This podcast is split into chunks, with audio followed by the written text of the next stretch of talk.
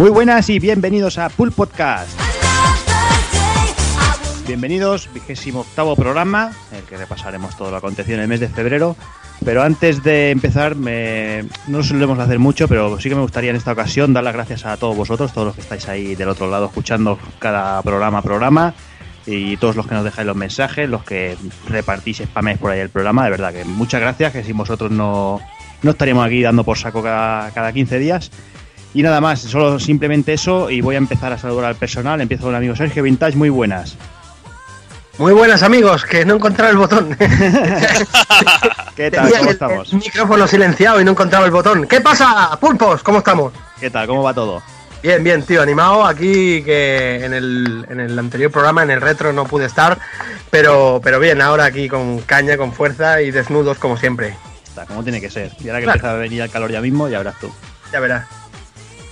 Déjame también que salude al amigo Doki, muy buenas. ¡Hey! ¿Cómo estamos, tío? ¿Qué tal? Pues aquí súper contento, tío, porque he tenido la gran suerte de, de volver a mí yo más Nintendero que nunca, porque he disfrutado con el mono que no veas, pero a lo loco. Es Me- que el mono es, para darle cariño, ¿eh? Pero hacía tiempo que no me lo pasaba tan bien con un juego ni veía tanto amor en cada centímetro cuadrado de la pantalla, tío. Bueno, Puro bueno, amor. No avancemos, no avancemos, Bueno, déjalo que lo tendremos ahí, ahí Eso. listito para el análisis. Que lo dejaremos todo ese amor para, para el análisis. ¿Todo bien, Doki? Todo perfecto. Encima con calor, en Valladolid y con calor, tío. Esto es, esto es increíble. Es el cambio climático, ya lo saben, Ahí ¿no? estamos, ahí estamos. Ahí estamos. Y hablando de amor, vamos a hablar con el señor Evil. Oh, Evil, muy buenas. Muy buenas. ¿Qué tal? Pues ya ves. Muy bien, tío. Yo como Doki, que le he dado caña al mono y el mono me tiene loco. Hombre, es una claro. pasada. Ahora mismo estaría jugando, pero bueno, no- yo como no soy capaz de hacer dos cosas, ya sabes que, que no me concentro, tío. No, mejor, mejor una sola y ya está, que si no. Me concentro en una sola, tío, que, que si no salen las cosas muy mal. Claro que sí. ¿Qué tal van los, los 39? Bien, lo llevamos muy bien. ¿Bien? Bueno. Y intentando no salir por ahí porque ya he visto que el amigo Doki sale a, sale a patinar y se trae un par de juegos. Y a tío. gastar, es lo único que hace es gastar. La hostia, de tío. puta, tío. es que, te juro, que ha sido llegar a casa, poner los juegos encima de la mesa y digo, joder, qué pena doy, tío. No puedo pasar un puto día sin ir a una tienda y comprar algo. Es que es un... Madre mía. En fin, ¿todo bien, Evil? Sí, muy bien, muy bien. Muy bien. Ya te digo, el, el Doki me lo hace pasar muy bien. Yo veo esas cosas y me descojono. digo, si es como yo, el pobre. So- Somos débiles de mente y de carne. Pero- somos débiles. En fin, pues déjame que también vamos a ir saludando también al amigo Haza, que también lo tenemos por aquí. Muy buenas. Pues muy buenas, eh, otro mes que seguimos por aquí. Yo en el retro no estuve, pero bueno, tiene pinta de haber estado interesante con ese Final Fantasy VI. Y bueno, eh, esperemos que a ver cómo, cómo se nos da este. ¿Y qué tal va el gripazo ese? El gripazo, pues de momento viene un poquito de dolor de cabeza, pero un par de días en cama. Eh, los jefes mosqueados, no sé por qué. No te puedes pillar, no te puedes pillar baja dos días. Pero bueno, mira, vamos tirando para adelante, vamos comprando juegos, cada día, cada día más juegos. Madre mía, es que estoy peor que el Toki, me parece a mí. Sí, no, me parece que estamos todos ahí con la misma Sí, sí. enfermedad, creo yo, ¿eh? Madre mía.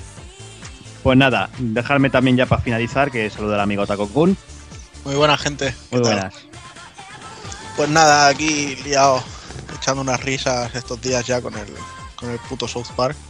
Ujú. Lo empecé esta mañana y es un puto cachondeo.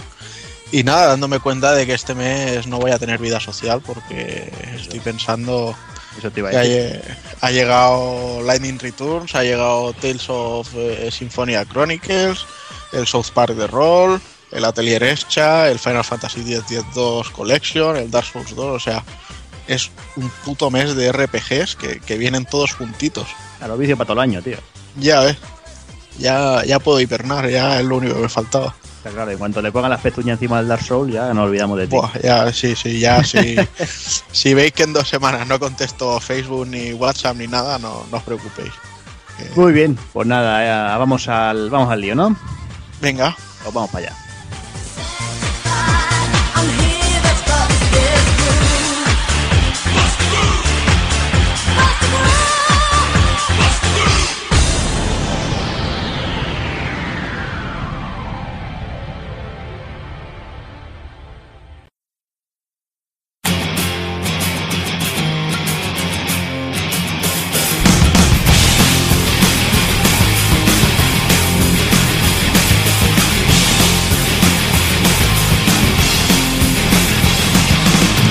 Y en el vigésimo octavo programa de este mes empezaremos como siempre con noticias destacadas de febrero de 2014.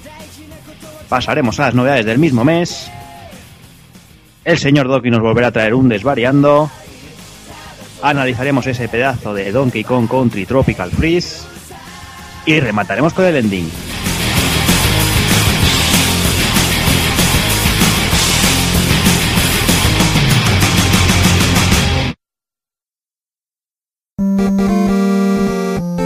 pulpofrito.com. Me gusta.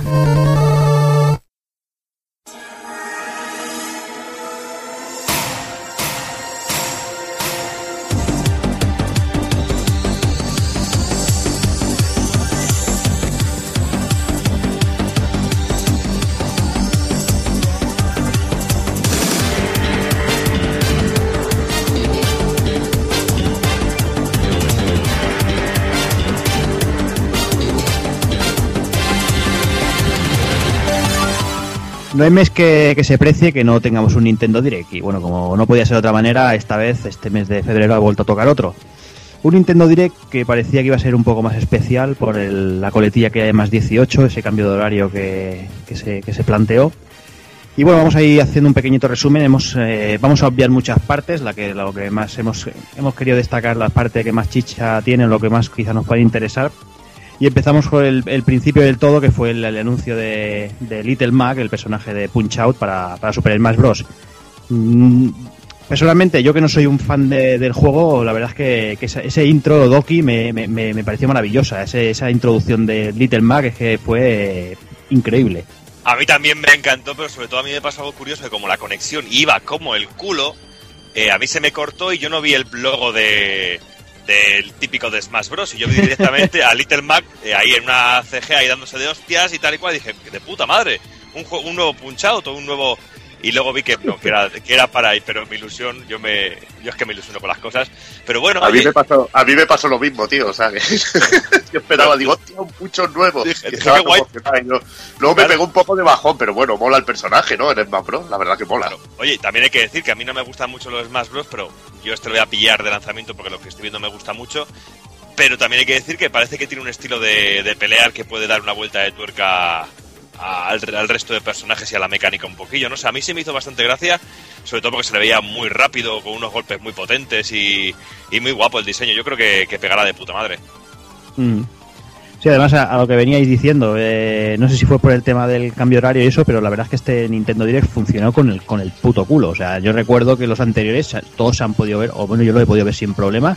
Y este precisamente, Evil, mm, estuvimos ahí sufriendo como cabrones para verlo. Pues sí, hombre, los comentarios y, y los improperios que soltamos sobre la conexión fueron, fueron bastante comentables, sobre todo Taco Kun, que se despachó a gusto. Sí, sí, sí, He sí. sabido que Nintendo no es santo de su devoción y el tío aprove- lo aprovechó, pero de puta madre, No perdona una, estaría, estaría sincronizando trofeos. ya te digo. La verdad es que la, la infraestructura del Nintendo Direct Online es tan buena como, como el online de la Wii y la Wii U. Desde, desde hace 20 años. Yo creo, yo creo que en la oficina de Nintendo tienen un, root- un modem de 56K. Pero ¿sabes, sabes el problema? Que, que por lo menos no ponen los juegos a 1080 y luego el, el online va a, va a 720, ¿sabes? Es lo que tiene. Como por ahí. ejemplo, Como por ejemplo el Killzone, que la gente lleva jugando no sé cuántos meses y todavía no se habían dado cuenta. Eso- esos ojos expertos de la gente que dice, es que oh, 1080 mola más.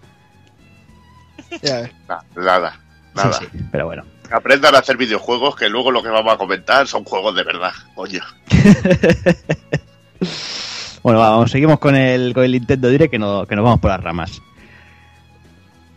Aprovecharon también para anunciarnos la, la fecha oficial de, de Super Mario Kart 8. Eh, la- el juego saldrá el 30 de mayo y, y hace poco, recientemente, se ha anunciado una, una edición coleccionista para, para Europa que viene con la concha, la típica concha azul esa con pinchos. Que bueno, que no sé, si, si la diferencia de precio no es, no es excesiva, pues no está, no está mal, es un detallito que, que trae. Yo mientras no sea la roja que me tiene trauma, ya sabes que las conchas rojas me traumatizan mucho. Pero bueno, Totalmente. menuda pintaza tiene el juego en el trailer, la verdad que, que el HD le sienta muy bien. Sí, sí, yo creo que quedará, quedará que hablar el juego. También se anunció NES Remix 2, bueno, el juego que nos encontraremos un montón de pruebas más, que bueno, que ya sabéis, ¿no? Que mezclan cosas como Punch-Out, Super Mario 3, Metroid, el Kirby, y que está disponible, estará disponible a partir del mes de, de este mismo mes de abril de la Nintendo de Shop de, de Wii U. Otra cosa que se anuncia también la fecha eh, definitiva de lanzamiento es Kirby Triple Deluxe, que ese también tiene una pintaza tremenda. Sí, sí, otro, otro para la saca. Otro para Ya la te saca. digo, A ver, ya, so- porque- ya solo, co- ya solo con ver el, el casco de escarabajo pelotero, tío, a mí ya, ya me ganó con eso. Ya Solid, o sea, ya está vendido, tío. Sí, sí. También se anunciaba un nuevo modo para Mario World World Tour, que llegará el próximo 2 de mayo en exclusiva para 3DS. Y bueno, se trata del modo castillo. Dice que este juego nos permite jugar con nuestros Mis y además personalizarlos, con ocho tipos de objetos que no solo serán mejoras visuales, sino también algunas jugables. Por otra parte, también apareció Shu Takumi, el creador de la saga Ace Attorney, y bueno, había anunciado que está trabajando en un nuevo juego de, las, de la serie, y bueno, y también declaró que, es- que también sería un título totalmente diferente. Veremos a ver con qué nos sorprende esta vez este hombre. Otras cositas por ahí también teníamos el Etrian Odyssey Untold de Millennium Girl, que también llegará a Europa el 2 de mayo. Que como muchos sabréis, es un, es un remake y será exclusivo para Nintendo 3DS y es el primer, de, de la primera entrega de la saga. Con musiquita de Yuzo Koshiro, que está muy baja la música. Otra cosa que se anunciaba es la llegada por fin de los primeros juegos de Game Boy Advance para la consola virtual de, Wii U. Y bueno, esta empezamos con cosas como Metroid Fusion, el Yoshi Island Super Mario Advance 3 y, eh, o, el Luigi, o el Mario y Luigi Superstar Saga. Y realmente lo que nos interesaba de este Nintendo Direct era ese más 18 que aparecía al principio. Y como todos sabíamos, habían dos cosas que, que tenían que aparecer sí o sí en ese Nintendo Direct, porque si no iba a arder Troya. Gotis, Y- Gotis. Y el primero era el nuevo el nuevo vídeo de, del- de X, del juego de Monolith Soft, el juego increíble, Evil, el vídeo, la verdad es que, que nos hizo polvo. Eh, el Doc y yo estábamos ahí saltando, los dos, seguro. Y hasta Ya el te Takokun- digo, El ya te Takokun dice, hostia, por fin lo puedo jugar en HD, porque a- al Takokun le derretía las retinas en Xenoblade un, pro- un poco. Pero bueno, la verdad que tiene, tiene muy buena pinta. Me, tiene una pintada. me, congra- me congratula que sea una, o sea, que siga la esencia del, del Xenoblade, aprovechando lo que fue y, y con mejores aspectos y tal. O sea, tiene, tiene muy buena pinta. Sí, porque era todo, era, era eso lo que comentábamos, lo de los escenarios tan vivos, tan llenos de vegetación, tan profundos, y todo lo que le podía faltar a Xenoblade, que eran esos gráficos en HD y sobre todo el poder montar y el utilizar los mechas. ¿Sabes? Que eso ya pues es un, es un plus, ¿sabes? Que todo lo que tenga mechas pues ya es un más cuatro. Luego, ver- luego veremos si GameStop compra la exclusiva en América para, para revenderlos como segunda mano por 100 dólares. Sí, también.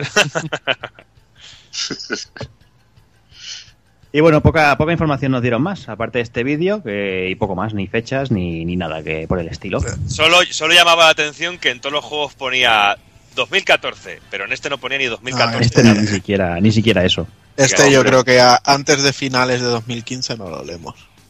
Mm, Sí, es posible. este se tiene que hacer a fuego lento, que casi salen bien las cosas.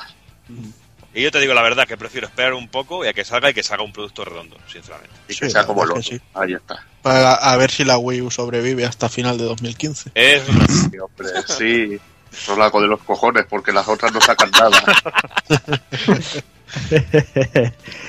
y bueno, y si, y si tiene que sobrevivir Wii U, pues, tiene otra, otro, otro motivo clave para sobrevivir, que si no, ese Bayonetta 2, ese juego que, que estamos deseando que aparezca ya de una puta vez, y del cual tampoco se ha dado una fecha definitiva, ¿no, Evil? No, bueno, lo que se ha dicho es que en verano, finales de verano, pues saldría en Japón y a final de año en Occidente. Supongo que, como comentaba, estaba hablando antes con Takokun, que, que él decía que cosas de localizaciones. No sé, bueno, a ver, ya veremos qué tal. Mm. Yo creo que también es hacerlo coincidir con unas fechas que, que pueda hacer que se vendan consolas. Porque Sí. es uno de los juegos importantes para este año de, de Wii U. Sí, supongo que será octubre, noviembre, típica fecha esa prenavideña que, que nos bombardean con títulos. Eh, Te dé ganas, digo, y, y mi consola aquí de apoyo. Pues venga, a por el Bayonetta 2 y, y mi Wii. Claro que jugar sí. exclusivos. ¿Y ese tráiler Evil qué? Fu, el tráiler, pues tremendo. Eh, Yo qué sé, yo es que ya no quiero ni ver nada más. Simplemente quiero tenerlo y, y destruirlo. destruirlo a vicio, que es lo que quiero, es lo que quiero darle. Está claro. Es que son juegos que da absurdo ya ver un tráiler, tío. Es que ya sabes lo que va a ver, que te va a gustar y para qué vas a ver algo. Pues mejor descubrirlo y disfrutarlo en el momento, tío. Por supuesto. Ya te digo. Y bueno, con esto yo vamos cerrando el Nintendo Direct y vamos con una noticia mala, porque yo creo que siempre un, cierre de un estudio es, es algo malo y en este caso Irrational Games, que bueno, que Kevin Levine en su web oficial del estudio afirmó que bueno, que piensa dedicarse a otros proyectos, pero que bueno, que tenían que cerrar el tema porque la cosa no, no había, no iba como tenía que ir. Y bueno, eso lo comentaba, el estudio, un estudio nuevo dentro de la propia 2K Games, más pequeño, de unos 15 trabajadores que se lleva la gente de Irrational y que se centrarán más que nada en producir juegos digitales centrados, eh, según ellos, en la narrativa y dedicados a, a los jugadores más hardcore. No sé si alguien lo quiere comentar, no sé si, por ejemplo, Hazard, si le tiró el patatón muy grande o qué. No, eh, me parece muy bien que si el tío está cansado de ganar dinero, macho, pues que me dé todo el dinero que esté ganando a mí y a, y a tomar, y a tomar por culo. No sé, eh, vale, sí, el último Bioshock no estaba nada mal, el tío, el tío sabe hacer sus, sus buenas historias, esperemos que esperemos que en su nueva aventura le vaya un poquito mejor. pero, eh, siendo juegos digitales, no sé, no sé qué tal le irá. Mm, no sé, es que eso de, de juegos digitales en la narrativa y juegos más hardcore, no sé, Sergio Vintage, no sé, ¿cómo, cómo lo ves tú? Yo lo veo que, que es muy es muy fácil. A ver, mm, yo sé, yo supongo que si ha decidido dejar el estudio, al final supongo debe ser por la presión también que, que, que tienen esta gente, ¿no? En, eh, con las grandes compañías y tal y y a menos las fuentes que yo he leído y tal, pues ponía también eso, ¿no? Que, que, que se sometían a mucha presión, que no sé qué, y queda muy bonito, ¿no? Decir ahora, no sé, a, to- a mí me encantaría poder hacer eso también, ¿no? Coger y dejar el estudio y decir, bueno, a partir de ahora me voy a dedicar a, hacer una cosa más, más pequeñita, ¿no? Con mis 15 trabajadores, una cosa más, más íntima, más eh, profunda y tal, ¿no? Yo qué sé, tío. Todos, todos los, los currantes den- fuera de- del mundo de la, de- del diseño de videojuegos también tenemos, tenemos presión y, y no tenemos lo- la suerte de poder hacer lo que hacen esta gente, ¿no? Mm, Totalmente. Y, y, bueno, pues de puta madre, ¿no? Porque a quien le mole el estilo de este tipo del señor Levine, pues, pues la, la de la de suponer alegría y tal, pero a mí la verdad que me da incluso hasta un poco de envidia, ¿no? El poder, el poder hacer eso, tío. Pero bueno, eh, esperemos que vaya bien. Supongo que, bueno, no cambie mucho el estilo de, sobre todo el primer Bioshock. Mm, ¿Crees que puede que podría ser algo así como lo que tendría que hacer Kojima en plan en plan que le han, le han exigido más entregas de Bioshock y el tío no quería hacer más o, o algo así por el estilo? Yo- Sí, sí, sí, yo creo que van por ahí los tiros, algo, algo así. Y bueno, eh, Kojima, por ejemplo, aguanta y mecha, él, él sigue, él sigue con lo suyo y tal. Y este hombre, pues ha decidido, pues esto, mm, hacerse como un poco más independiente y tal. Y bueno, más, eh, eso pasa mucho con los directores de cine también y Sí, tal. ¿no? sí. Entonces, pues, mm, por ejemplo, Carpenter y todo esto está fuera de, de, de lo- de los grandes estudios, ¿no? Él se, se autofinancia sus películas casi y bueno, supongo que este tío pues querrá hacer una cosa más personal que con los otros estudios no le dejaban y bueno, cosa que Kojima pues de momento parece que tiene un poco de más manga ancha en ese Mm. aspecto. Y quizás también Kojima también se, se siente un poco más, más más apegado a Konami, quizá, ¿no? Como ya toda la vida allí metido, igual Y, le- y bueno, mm, más respaldado, exacto, por la, por la compañía, lógicamente, ¿sabes? Porque bueno, de hecho, no sé si estaréis conmigo, pero Konami y Kojima es lo que le da un poco Sí, la vida. único que- es lo que Yo- queda, vamos. Yo creo que cada día cuando Kojima entra por la puerta, el presidente de Konami le chupa la polla. es que, es que, es que de ahí dame, sale, de ahí- las rótulas, de ¿sabes? ahí sale, de ahí sale su dinero, porque de otro sitio no. por Está eso, por claro. eso te digo. Konami gana la pasta quizá en otras cosas, tío. Es que creo que, que en Japón sí que vende muchos tipos de juegos, no, no es solo Kojima. En smartphone, más que nada. Sí, smartphones y eso se forran y luego en los pachincos y todas esas historias, Sí. tío. Sí. En, cuanto a, que- en cuanto a división En videojuegos, cuanto, a video, en cuanto a videojuegos, pues lo que, lo que hemos hablado. Porque de, la- de Enrique Álvarez no creo que iban mucho. No, no, la verdad es que no. Eso, eso lo creo que creo que lo, que lo vamos a comentar un poco más adelante, de todas maneras, a mí lo que me parece un poco incoherente es el rollo este de, de que el Ken Levine vaya a ir más rollo independiente, pero Sí. siga siendo dentro de 2K Games. O sea, va a hacer lo que le digan que haga, básicamente. O sea, le, Sí, le va a dar una manga ancha, quizá le va a servir para quitarse de encima de Bioshock. Pero eh, igual le dicen, haz eh, cuentos de Bioshock. No sé, tío. Eso no sé cómo irá la política de empresa, pero supongo que si ha, si ha hecho eso es porque más libertad tendrá. Supongo, vamos. No lo sé, tío. No sé cómo va el mundillo ese tan... tan... A mí se me queda grande todo eso, pero... A Pero yo, yo volviendo al tema del Kojima, yo creo que si Kojima realmente empezase a tener presión de la de, por parte de Konami y tal, yo creo que sería el primero en coger y decir, pues me coméis los huevos por debajo del culo y se piraría, ¿sabes? O sea, pero bueno, eh, hacer cine, se iría a hacer cine. hombre, es lo que siempre ha querido ese pavo, ¿sabes? Pero bueno. Pero ya veremos a ver qué pasa con, con el nuevo estudio que monte el señor Levine este, a ver qué pasa. Veremos, veremos en qué desemboca todo. Y ya que, que hablábamos de Japón, dejarnos, dejarme que nos quedemos allí por un ratito. Eh, pues nos vamos a traspasar a, a- a la semana del 22 de febrero, que era, bueno, como todos sabéis, lanzamiento de PlayStation 4 en Japón. Eh, un- algo extraño que, esa- que esa consola salga meses más tarde que, que en el resto del mundo. Pero bueno, esta vez a la política de Sony ha sido esta. Y los números cantan. Eh, PlayStation 4 en su primera semana, 309.000 unidades vendidas. Increíble. Y, y de juegos el top 3 está, bueno, el top 2, los dos primeros son, están primero NAC por ahí con 322.000. eh, que, Eso, es eso, que es lo que comentaba yo antes ¿sabes? fuera de, de micro, ¿no, Sergio? Digo, a ver, ¿cómo puede ser que se hayan vendido 309.000 Play 4 y se hayan vendido 322 NACs? A ver, ¿hay alguien que se lleva dos para casa? Los o japos, los japos siempre, ya sabemos que los japos siempre han sido muy raros, ¿vale? Pues Pero igual, igual había 10.000 gilipollas que no se han dado cuenta de que les regalaban el juego. Esa es otra, otra de las cosas que barajaba. Es otra cosa las barajaba, ¿no? Hostia, me, me compro el NAC que me gusta, luego ya a su casa y tiene dos. Y digo, hostia, qué gilipollas, ¿no? o sea, ¿os acordáis con la Super Nintendo? O sea, yo tengo un montón de colegas que se compraron antes el, el Street Fighter 2, ¿sabes? Que la consola, ¿sabes? Igual ha pasado algo así, ¿sabes? Seguro. Gente, que se- gente que se ha comprado primero el NAC y luego la consola, yo qué sé. Es raro, la verdad. Sí, sí. Pues nada, la- el top ventas, pues por ahí el NAC en primera posición. De esa misma semana estamos hablando, la semana del 22 de febrero. El Ryo Agoto Kuishin edición PlayStation 3 han vendido 142.000. eh, cosa normal al haber un parque bastante más amplio. Y en tercera posición, la versión de PlayStation 4 con 73.000. Y bueno, luego ya tenemos que irnos casi hasta el puesto 7 a por Battlefield 4, que ha vendido 26.000. El puesto 8 Killzone, que ha vendido 25.000. Y por ahí anda la cosa. No sé, no sé cómo veis las ventas, Tagokun. ¿Cómo, cómo veis las ventas de, de eso? Pues, a ver, eh, está claro que ha habido un, un cambio increíble en, en el mercado japonés desde hace unos años. O sea, la gente allí ahora ya quiere cosas más pequeñas, no, no les llama quizá tanto la potencia y, y están como gilipollas con sus teléfonos móviles. sí. y de ahí que todas las compañías estén haciendo cada vez más cosas para ello. Entonces, por eso, tanto Sony como Microsoft han, han dicho que primero las consolas en, en Occidente, pues además solo hay que ver el, el parque de juegos para darse cuenta de que Japón tampoco es que se haya dado mucha prisa en, en hacer cosas para, para las consolas nuevas. No, todos pensábamos, ¿no? Que ese, que ese retraso iba a venir por un montón de anuncios para Japón y toda esa cosa, pero que va en la mierda para nosotros.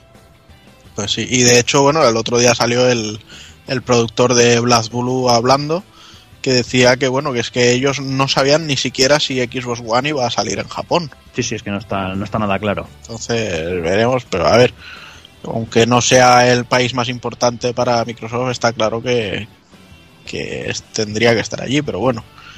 Y no sé, de todas maneras, eh, hay que decir que a nivel general han sido unos números bastante buenos los que ha hecho PlayStation 4. o sea, Bueno, PlayStation 4 se agotó la primera semana, como, como pasó en el resto de- del mundo, vaya.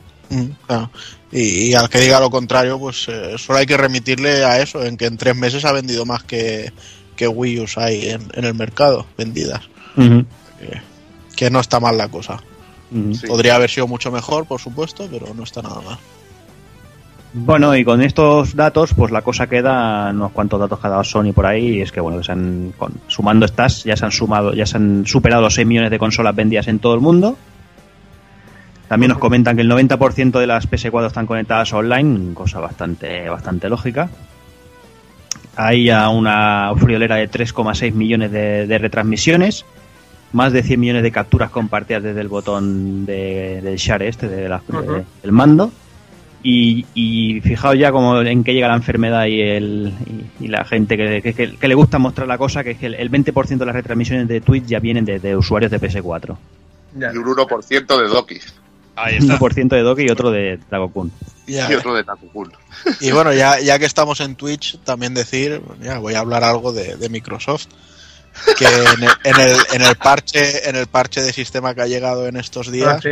Ya han puesto que se puede utilizar el Twitch, ya se puede escuchar la consola con Dolby Surround por fin Digital. y sí. bueno y, y han arreglado algunas cositas del sistema de amigos y esas cosas. ¿Se Bueno, pueden ver películas? no lo sé, Todavía no, ¿no? no lo sé. Bueno, en Play yo las veo.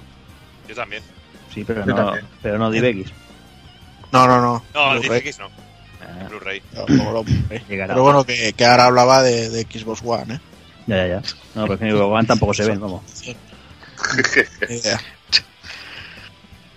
Y bueno, con esto, pues nada, los cuatro numeritos de PlayStation 4 que parece que también empieza a arrancar con fuerza en Japón y veremos a ver si de una puta vez nos empiezan a anunciar cositas interesantes que, que nos den ganas a los que no la tenemos de comprarla de una vez. Bueno, eh, sobre esto hay que decir que ya, ya han levantado la banderilla, ¿no? Con el, con el Batman Arkham Knight. Sí, por fin alguien se, se bueno se, se descuelga y saca algo solo para la mal llamada Next Gen, ¿no? Que ya es la generación actual. Pero va tocando, vamos, que empiecen a salir cositas que digas tú, hostia, este juego me interesa, habrá que empezar a hacer un pensamiento, porque si te van saliendo los juegos en una y otra y las diferencias tampoco son demasiado exageradas, la gente yo creo que le costará, le costará hacer el salto. Pues sí. Y bueno, y vamos a hacer también, vamos ahora a pasar a la siguiente noticia, vamos a hablar un poquito de todo lo que ha sido el lanzamiento de Castlevania Los of Shadow 2, y un poquito el lanzamiento y todas las movidas alrededor, que seguramente que casi todos os habréis enterado ya. Pero bueno, vamos a hacer un pequeño resumen para los que no estén al, al tanto del tema. Y bueno, toda la movida, como todos sabéis, empezó con la publicación de los análisis de casi todos los medios, por donde bueno, se empezaban a dar unas notas muy bajas, unas notas paupérrimas en muchos casos. Y sobre todo oliéndole a los desarrolladores esa nota, ese- esa nota de Edge, ese 4 que, bueno, que les dolió, les dolió en el alma, ¿no? Que suspendieran el juego.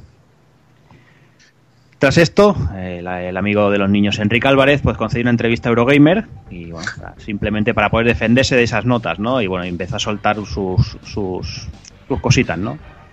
En palabras de Enrique Álvarez, pues hay cositas como hay unas cuantas publicaciones que marcan tendencia y a partir de ahí a otras publicaciones que la siguen y no se atreven a desviarse mucho, dice asegura el director. Dice, el primer Los Shadow tiene un 85 en Metacritic y también obtuvo malas notas en webs importantes y aún así el juego estaba en lo alto. Bueno, puede tener parte de razón o, o parte de no razón. La entrevista seguía con un, pero también encuentro que esto ha pasado, es totalmente injusto. Dice, hay que ser ciego o un idiota para darle un 4 de 10 a un juego de esta calidad. Con un 4 de 10 la gente interpreta que es un juego cutre, mal hecho, que se rompe, con unas mecánicas que no funcionan, con unos gráficos espantosos, y si yo fuera analista, esto lo sabría. Con lo cual me parece que los Shadow 2 no se merece una puntuación de juego cutre. Y ya seguía con la prensa de videojuegos, debería, pro- bueno, siguió diciendo que la, que la prensa de videojuegos debería profe- profesionalizarse y no dejarse llevar por la opinión personal. Y en, su- en sus palabras dice, estoy de acuerdo que al final se trata de una opinión, y una opinión es algo totalmente respetable, pero no hay que confundir una opinión de un análisis. A ver, yo me molaría hablar un poquito sobre este tema. La Lo primero, que te molaría hablar con él. Hombre. Eh, eh, no, la verdad es que con este hombre no hablo ni con la boca de otro. A ver, lo primero que quiero decir para que quede constancia absoluta es que la nota de Edge me la paso por entre los cojones y el ojete.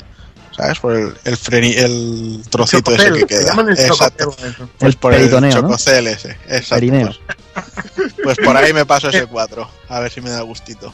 Pues yo el juego no lo he terminado aún, pero llevo sobre la mitad aproximadamente y me lo estoy pasando muy bien con él. Lo que pasa es que cuando salió el primero, la prensa especializada, bueno, el rollo marca España, ¿no? Que en aquel momento fue el- lo nuevo de, oh, un juego español, vamos a laurearlo. Claro, pero yo creo que la diferencia aquí tenemos que diferenciar, en, sobre todo en el primero, es en la prensa española y la prensa del resto del mundo, porque la prensa del resto del mundo siguió poniendo, la, lo- también lo puso a parir un poco. Aquí Mm. no, aquí se puso por las nubes. Exacto.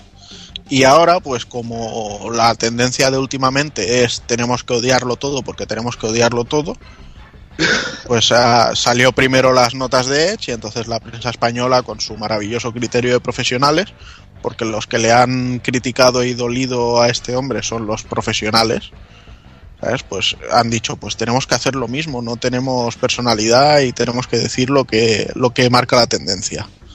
Vale, dicho esto, para mí el juego es muy correcto, me lo estoy pasando muy bien. ¿Vale? Para mí está por debajo del primero, pero a su vez el primero está por debajo de lo que la prensa española quiso ponerlo. Simplemente Yo- son juegos notables.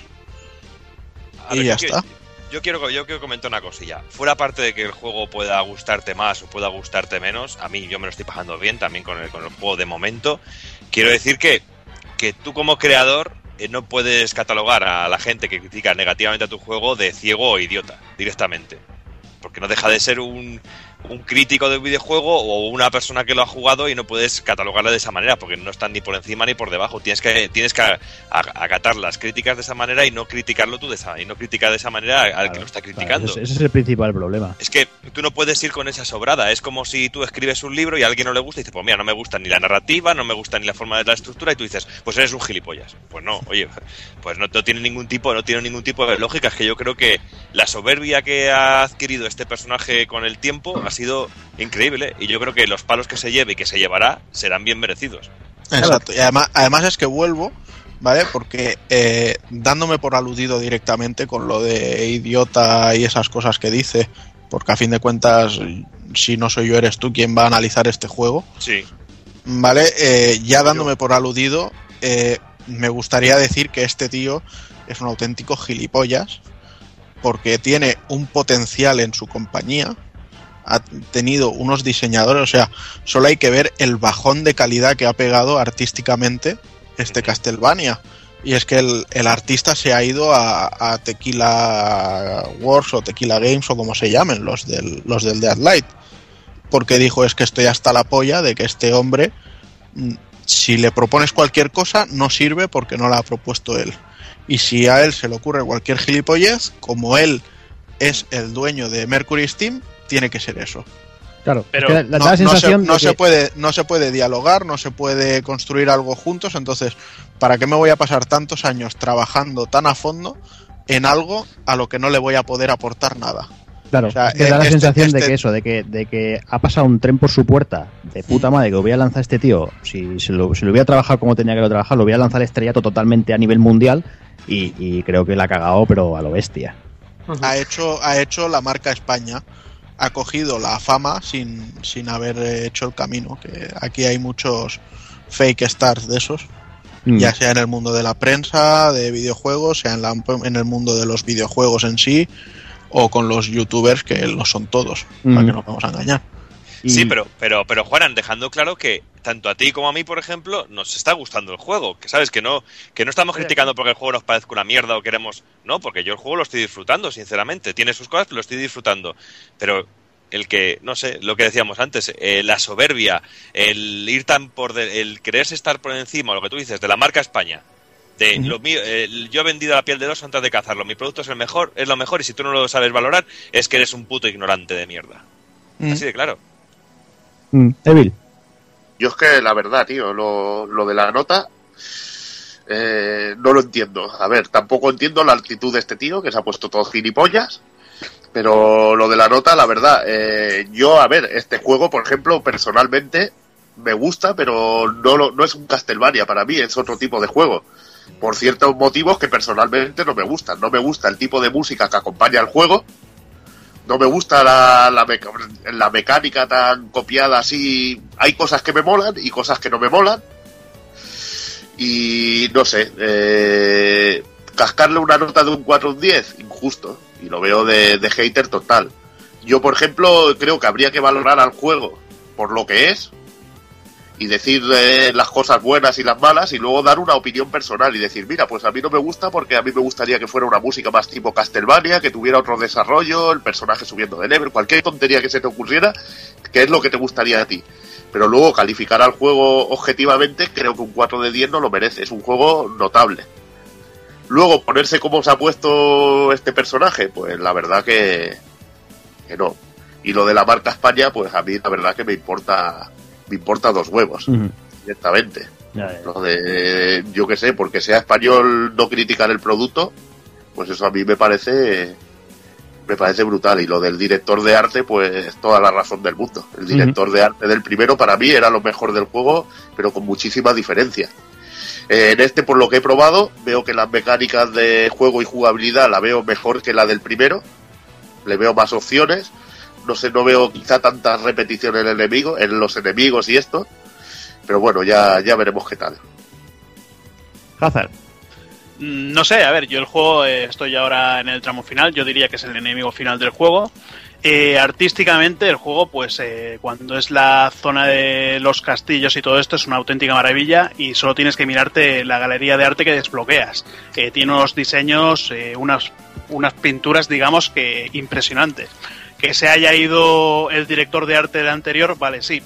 También hay que pensar que quizás este juego, al ser más, más abiertos, más, más modo sandbox, también tiene un diseño de, de escenarios más pequeños que el primero, que era todo el rato, pues, castillo, castillo, castillo, y, y con eso era un diseño más, un poquito más amplio de, de lo que es ahora, que, que es un poquito más cuadriculado, más pequeño. Pero dentro de cabe, pues lo que digo, el diseño de, escenarios, de personajes, eh, gráficamente veo que ha mejorado respecto al primero. Quizás yo le critique un poquito el pelo fregona ese que le han puesto a Gabriel, tío, que no le, no le pega nada comparado con el que tenía el primero. Y bueno, eh, yo el juego, como digo, lo estoy disfrutando. Eh, un 4 no le daría. Un 8 quizás sí que le daría y es lo que pasa. El primero era un 8 porque tenía el logotipo de, de Kojima Productions. Este le han quitado el logotipo y es un menos 4 directamente. Y bueno, ya si me dejáis enlazando con lo que comentaba Taco Kun y lo que comentaba Evil, eh, por si toda esta movida hubiera sido poca, días más tarde aparecían un montón de webs españolas unas supuestas declaraciones de un trabajador de Mercury Steam, que bueno, que en algunos sitios han, las han dado como, válidas y, y bueno, que, supuestamente es de alguien que de verdad que es de dentro de Mercury Steam, y el cual a grandes rasgos podéis leer la carta que está por varias webs, pero bueno, básicamente acusaba a- en concreto a la compañía y a Rick Álvarez, a Rick Álvarez de ser un ególatra y de, bueno, lo que comentaba Togokun, ¿no? De no, de no hacer caso a las opiniones de los desarrolladores ni de los, de- ni de nada, vamos, básicamente todo tenía que pasar por sus manos y que no dejaba ni opinar ni, ni les dejaba crear nada nada por, por su cuenta vamos que les tenían todos las manos atadas sobre y sobre todo había una falta de comunicación en la, en la compañía bastante bastante de- complicada Sergio no sé si quieres comentar algo más Sí, a ver, eh, en esto, en esto que, has comentado ahora últimamente, yo no, a ver, yo no, tampoco me quiero posicionar haciendo de abogado del diablo de- del tipo este, Enrique Álvarez este, que a mí me, me, me suda tres cojones, ¿sabes? Lo que haga este hombre. Pero lo que sí que es cierto, eh, que salga un trabajador de Mercury Steam diciendo eso, a ver, eh, en el mundillo creativo, tío, cuando tú haces algo, diri- diriges algo, tienes que ser un poco así, o sea, mm, tu idea, si no, a ver, si no puedes, no se puede ser tan, ¿cómo te lo diría? Tan abierto, ¿no? A, a- a las opiniones de la peña, porque si no, tú, la idea que tú tienes, el sello de Enrique Álvarez, digamos, ¿vale? Entonces se difumina, no es la idea de cada uno, ¿vale? Está claro que hay que pillar y hay que escuchar, pero tu, tu idea básica la tienes que llevar ahí a cabo. Ya, lo que, lo que pasa que Enrique Álvarez no es diseñador creativo, ni artístico, ni nada. O sea, es simplemente el, el fundador de la empresa. Y como tal es el rey. Exacto, pues más razón me das todavía, por lo tanto, menos todavía tendría que escuchar a la gente, ¿vale? ¿Por qué? Pues porque es así, es así. Y un tío así, que dirige algo tan grande, ¿vale? Pues tiene que ser un ególatra, tiene que ser un tío así, porque para eso No lo ahí. creo, ¿eh? No lo creo. Yo creo que, que el mejor Yo tampoco, a ver, yo, no es que no lo crea, eh, Moreno, Creo. no es que no lo crea, pero es que es así. O sea, Ya, ya, no, es así, porque claro, estás contra un tío que tiene un ego y como tú dices, ese ego la trae esto. Pero muchas veces esas ideas eh, creo que hay que debatirlas en grupo y hay profesionales, que es lo que se llama, delegar, delegar, tú delegas en un creativo, en un creador artístico, ese creador artístico sabe mucho más que tú y tú tienes que saber escucharle y decir, hostia, pues sí, me ha dado una buena idea y compartirla y decir, hostia, sí, has tenido una buena idea. Totalmente. Y si- y si- pero si tú vas del palísimo y dices, ahora hago todo lo que me sale a mí de los cojones, acabas con ideas como lo de la rata, que todo Dios ha cagado en ella. Bueno, pero, pero, pero eh, nadie te lo puede rebatir porque tú eres el, el, el, puto rey. Le ha puesto el sello, pero ahí acaba. También V-Ball supongo que habrá puesto el sello a sus pelis y mira cómo, cómo acaban, tío. O sea que. Bueno, es igual. V-Ball últimamente está haciendo buenas pelis, no sé si lo habéis visto, pero, Pues- pero bueno, es igual. No, no, sí, en serio, hace, ha hecho un par de pelis buenas, pero a ver, eh, volviendo al tema este, eh, yo no sé cómo es en persona eh, Kojima, pero toda esta gente son igual, tío. O sea, lo único que aquí en España está, bueno, nos llega más directamente esto, pero tú qué te piensas que son las compañías japonesas? Hombre, eh, Sergio, a lo que tú, a lo que tú vienes ahí, yo es- esto sí lo saco un montón de veces, ¿no? Porque es que me parece, me parece un ejemplo bestial, pero cuando apareció Kojima el vídeo famoso de que explicaba Sí. que había pasado el Metal Sí. Gear Racing a, Sí, sí, sí, ya me acuerdo. a, a Platinum, A Platinum, recuerdo sí. que le preguntaban a la gente y la gente salía casi llorando, o sea, como diciendo, somos unos putos inútiles y la verdad es que es normal que lo hayan pasado, ¿sabes? Los, los- los trabajadores de, de, de Konami directamente se, se veían ahí casi humillados, ¿no? Como diciendo, sí, sí, somos unos putos inútiles y mejor que lo hagan estos. Claro, claro. Ah, Pero También estaba el caso del, del McNamara con el, con el Eleanor. También incluso cerraron el estudio y, y historias por él. Claro, pero, pero por eso te digo que, que es una cosa que tampoco, hostia, sale aquí el trabajador este diciendo eso, pero si es que eso, eso es lo normal. Eso es lo Pero normal. Yo supongo que es esta que- gente lo que es que tiene que hacer es, es rodearse de dos, tres tíos potentes, ¿no? Que, por ejemplo, a- volvemos a Kojima, que estamos ahí, lo tenemos todo el Ujú. puto día Kojima en la boca. Sí. Pero, por ejemplo, Kojima yo imagino que a Shinkawa, Yoshi Shinkawa lo tiene todo el día al lado y él escucha lo que le dice, ¿no? claro, Claro, yo supongo que si tienes un equipo de 300 personas no puedes ir uno por uno a ver qué, qué opina cada a uno de eso es cada lo que me refiero. Claro, claro. No, claro, pero, pero, ah, pero para eso está un jefe de y un jefe del otro. Claro, eso sí. sí. Igualmente. eh, Pero el eh, que, ha hablado, sí, el que ha eh, hablado no es un jefe del otro, el que ha hablado es un... un No, el, el- el que ha hablado yo creo además debe de ser un, un QA tester de esos Sí. que además le, le hayan pegado la bronca porque además el juego necesita necesitaba mucho más QA de, de lo que le han dado por lo que he visto Ya, ya, porque el ya. control con la rata es nefasto y Ya, ya. Si te acercas eh, si eres rata y te acercas a una pared y le das al botón de salto el botón no funciona Ya, ya, Es que, que a estas alturas en un juego pase eso aunque sea algo que no importa ya. me parece penoso. Y yo que es un trabajador de una de estas ramas que le habrá caído una bronca y se habrá rebotado Sí, y habrá dicho, pues ahora suelto todo esto y lo exagero. O sea, claro. en el punto medio estará la verdad, ¿sabes? Claro, claro. Sí, pues, yo me, me- vuelvo a repetir, yo no estoy defendiendo al tío este, que seguro que es un gilipollas, pero del 3 al cuarto. Pero, pero que me refiero, que tampoco todo es tan malo, ¿me entiendes? O sea que, no sé, eh, las cosas también tienen, es lo que tú dices, hay que pillar el 50% de, de todo, tío. Pero bueno, vamos a seguir, vamos a seguir. La lástima es eso, que este hombre no haya quedado como un señor porque el juego se va a ver eh, muy afectado en cuanto a ventas por, por todo este escándalo y, y no es un mal juego como para que no pueda vender. Y lo que está claro, y lo que está claro que tampoco es muy elegante decir lo que dice de los medios de, de, de los medios pues que se, que se dedican a, su, a alabar o a no alabar su juego, ¿sabes? Pero bueno, Eso es una pataleta, una pataleta, así. sí, sí, sí, sí. Claro, yo creo que el, el principal problema ha sido ese, que el tío ha salido ahí en plan encabronado y ha, y ha tirado para todas partes, ha tirado Exacto. mierda para todo donde ha podido. Sí, y sí, sí. yo creo que ahí en el momento tendría que haber cogido y ser un poco más más de esto y decir, hostia, pues sí, pues quizá hay cosas que pueden estar mejor que esto que lo otro, no sé, no, no sé, igual que pasó, yo que sé, tener un poco de profesionalidad y un poco de, de dignidad, ¿no? Por ejemplo, como pasó hace pocos días que, que salió Shinji Mikami diciendo que el Aladdin de, de Mega Drive era mejor que el que había hecho él. Mm, Vamos, eh, no sé si, si realmente opinará lo, lo opinará personalmente o no, o es para quedar bien, para no quedar como eso, ¿no? Como el, ególatra, o el ¿no? cachondeo que se pegó Mikami con el Gohan, con los de IGN que le pusieron un res a su juego, ¿te Claro, acuerdas? claro, claro. Se pegó el cachondeo también con ellos. Claro, es el tema. Pero bueno, sea como fuere, está claro que Enrique Álvarez, si ya, si ya no le da la simpatía de demasiada gente, con esto ya creo que ya se acabó de, de cubrir de gloria y veremos a ver cómo, cómo acaba la compañía, porque no, no creo yo que, que, que tengan muchos proyectos de futuro, no sé, veremos, veremos cómo evoluciona. Y pasamos a la última noticia. Eh, bueno, tenemos a- vamos a hablar de nuestro querido gobierno de, este gran país que tenemos, que es que, bueno, que ha decidido que, que el crowdfunding está moviendo mucha pasta y cómo, cómo, no, cómo no, no van a ellos meter mano para poder sacar pasta. Pues eso, eh, están estudiando, pues eso, entrar en el tema del crowdfunding y a partir de ahora los proyectos de financiación, bueno, no podrán captar más de un millón de euros Y además la, te pondrá una limitación de que las plataformas al iniciarlas tienen que demostrar que tienen un capital ya dentro de 50.000 euros o superior. O eso, o tener un, un seguro de responsabilidad civil con una cobertura de anual de 150.000 euros. O sea, casi nada. ¿no? Creo yo que si, si alguien tiene 50.000 euros para, hacer, para, para tener ahí de, de colchón, no creo yo que necesite pedir dinero a la gente. De igual forma, también tendrán que, estos es la gente que quiera empezar un, un proyecto tendrá que registrarse en el CNMV y en el Banco de España. No pueden aceptar más de 3.000 euros por cada inversor. Y asimismo, los inversores que, que estén decididos a, a trabajar en el crowdfunding no pueden invertir en, to- en todos los proyectos eh, más de 6.000 euros al año. Con lo cual, la ley contempla pues unas multas de hasta 200.000 euros y la prohibición de operar durante 5 años en caso de incumplimiento. No sé si, si alguno quiere comentar alguna cosa, pero bueno, es más, más de lo mismo, ¿no? Nuestro querido gobierno intentando sacar tajada de, de donde la haya. No sé, Doki, no sé si...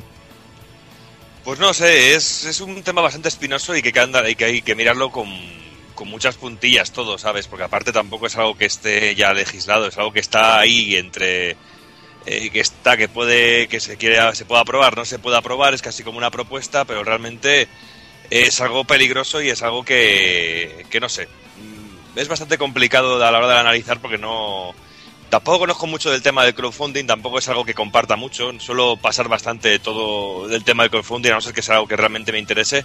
Pero como bien dices, a la hora de, de intentar chupar de alguna manera el gobierno, pues lo, lo van a hacer. Y en el momento que han visto que, que funciona y que hay un montón de gente y eh, está haciendo crowdfunding para 400.000 millones de chorradas, hasta para comprarme un saxofón puedo hacer un crowdfunding, Mm. pues es forma de sacar un poquito de tajada, pero no sé, muy complicado y esperemos que esto no afecte sobre todo al, al pequeño desarrollador, que es el que realmente yo lo veo algo de lógica para esto del crowdfunding. La gente, el estudio pequeñito que intenta sacar algo adelante, yo lo veo muy lógico y tendrá siempre todo mi apoyo y si es un producto que me interesa lo apoyaré.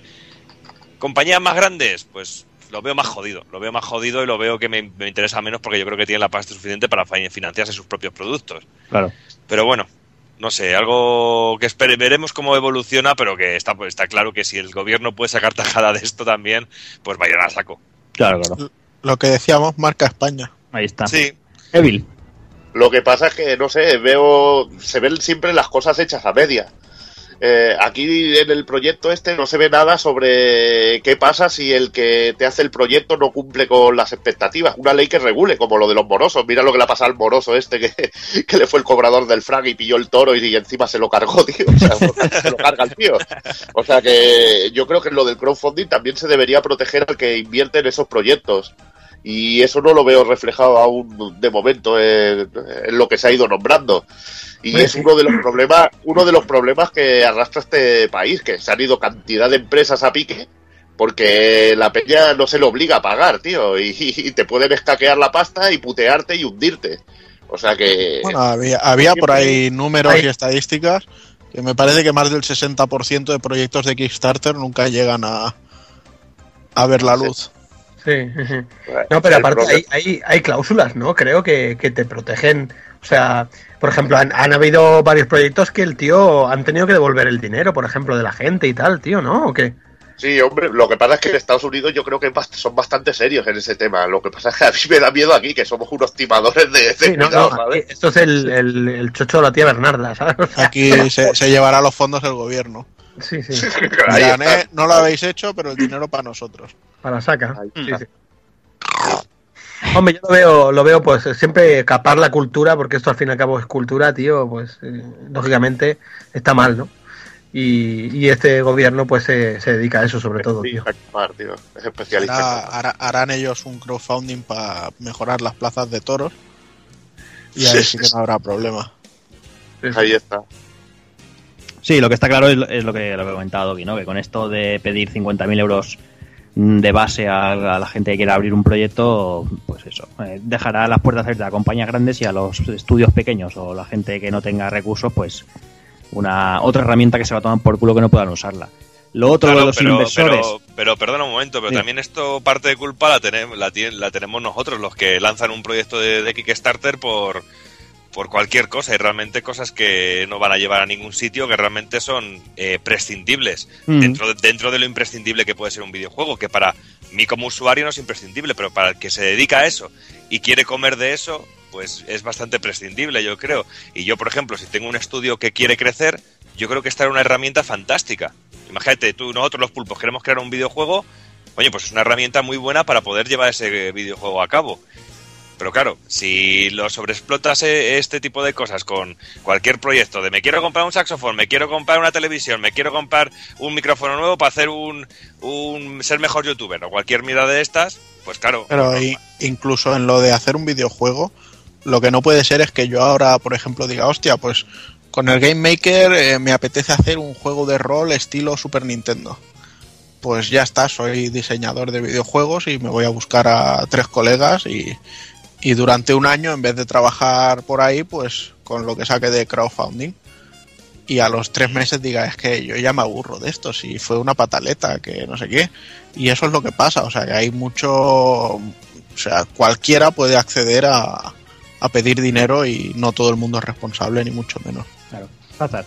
Eh, pero yo creo que igual esto es más para, eh, digamos, para negocios, igual para, legali- para intentar legalizar un poquito más, eh, no sé, de una, compañ- una compañía, el dinero que ganan para pasarlo por Hacienda. Eh, sí, al final será, digamos, llevarse el dinero del gobierno, pero yo creo que es para, más que nada, para legalizar algún dinero que, que no sería il- no sería legal conseguir. Claro. Aunque bueno, Bueno, sería, A pasarte por la piedra y ya está. Sí, sí, bueno, como, como todo, eh, es lo que digo yo. Eh, si ganas 1000 euros, te van a quitar 200. Si ganas 1200, se van a quitar 400. Al final vas a ganar lo mismo, pues. Yo creo que con esto, pues, te intentan hacer lo mismo. Sí, sí, hombre, totalmente. Además, eh, lo que está claro es que la, segunda medida, la de que hablábamos de los inversores máximos 6.000 euros al año, pues también es para lo típico, ¿no? Yo cojo, digo que voy a hacer un, una, una historia, voy a decir, pues mira, voy a hacer lo que dice Doc, voy a comprar un micro para, para cantar coplas en mi balcón. Y entonces yo, yo tengo un colega que, que vende pisos y me pasa el pasta en negro. Dice, tú, te paso 10.000 euros en negro y tú me das 7.000 y te quedas 3.000, ¿sabes? Y supongo que, que también va un poquito por, por ahí el rollo. Pero bueno, no sé. Veremos a ver si esto se acaba aprobado y, y cómo, cómo termina en, en la ley en sí. No sabía que te gustaba la copla, Jordi. Está Sí, hombre, yo sí. o sea, todas las mañanas al balcón ahí al sol me pongo ahí a cantar. Ahí, Radio Teletaxi. En pelota. Ahí está. Eh, Todo me escucha a mí cantando la campanera. Hombre, ya, ya tuvimos aquí a Justo Molinero presentando, ¿no? Pues, Hombre, por supuesto. pues ya está. Pero bueno, vamos a ir a por los titulares que, que vamos tarde, va, señores. Y empezamos otra vez, seguimos con Nintendo porque nos ha anunciado el profesor Layton vs. Phonic Rise, incluirá textos y voces en español y su lanzamiento europeo estará previsto para el 28 de marzo. Devil Within, el survival horror de Shinji Mikami, ya tiene fecha de lanzamiento. Será el 29 de agosto para Xbox One, Xbox 360, PlayStation 3, PlayStation 4 y PC. Se confirma al fin que JoJo's Bizarre Adventures All Star Battle llegará el 25 de abril a Europa. Amigos. Bien. Sword Piece, el proyecto de cortos del legendario Katsuhiro Otomo, llegará a nuestras tiendas durante la próxima primavera y contará, y contra todo pronóstico, lo hará incluyendo el juego de Suda 51 en colaboración con Crispy's INC de Tokyo Jungle, eh, Ranko, Tsushigime, Longest Day. Drakengard 3 llegará a Europa el próximo 21 de mayo. Eso sí, solo lo hará en formato digital. Cabrones. Amazon sigue metiendo la nariz en el mundo de los videojuegos. Esta vez ha comprado Double Helix, la compañía desarrolladora del reciente Killer Instinct y del Strider.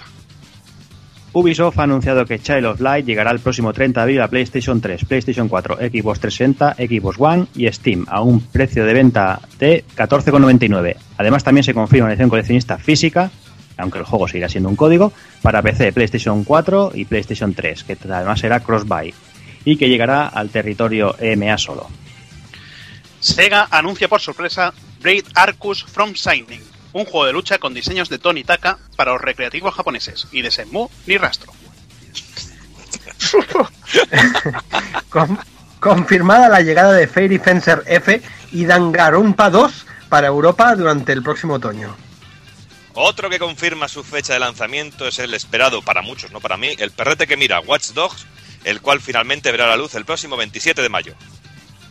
Y se ha anunciado oficialmente Barcam- Batman Arkham Knight, solo para las consolas que mal llamamos de Next Gen, con una ciudad más grande y que estará retocada para que podamos eh, movernos con el Batmóvil por allí, que será la, la mayor novedad del juego.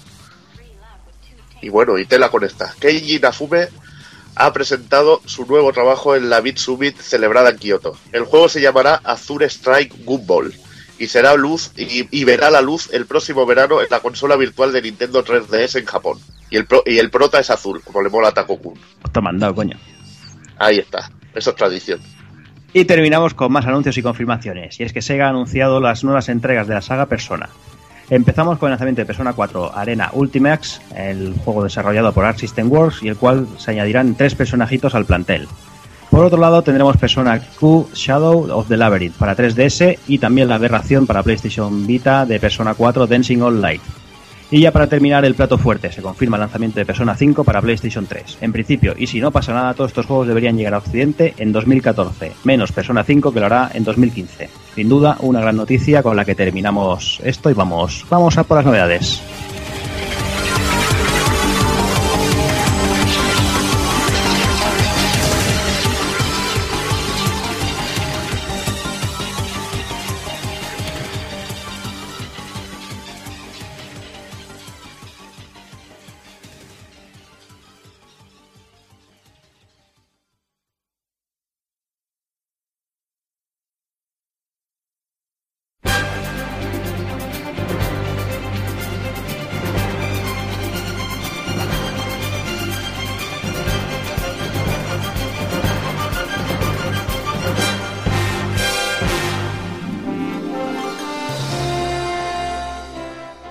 Y vamos ya con las novedades, ya se nos va pillando el toro como siempre.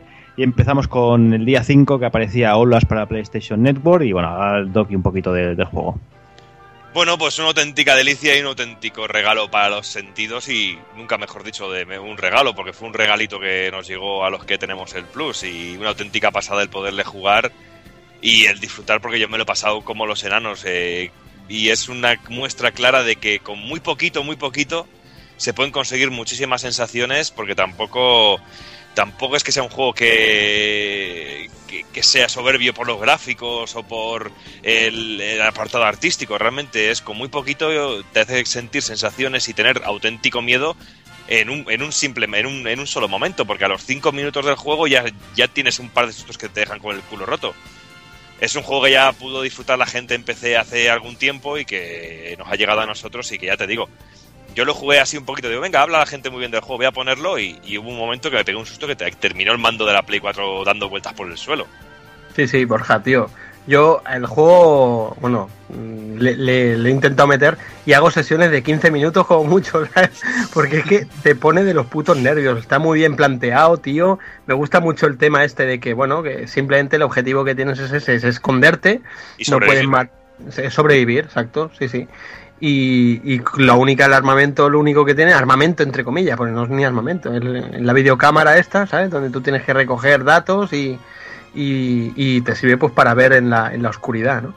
Y está muy bien llevado, tío. A mí me, lo que tú dices, eh, Borja, me, eh, a los 10 minutos ya tenía el corazón ya que se me salía por la boca, ¿sabes? Digo, anda, tío, mejor me voy a ver películas de travestis, ¿sabes? Porque no, no puedo, tío. Sí, No es que, es que está llevado como por el. por un. por como el que sabe hacer cine muy bien, como un director que sabe tratar muy bien el cine del terror, que no le hace falta ni tirar de efectos sonoros para dar miedo ni nada, simplemente con imágenes y con momentos muy puntuales crea sensaciones muy buenas el juego, o sea que es, es increíble y aparte, by the face, tío, ¿qué más puedes pedir?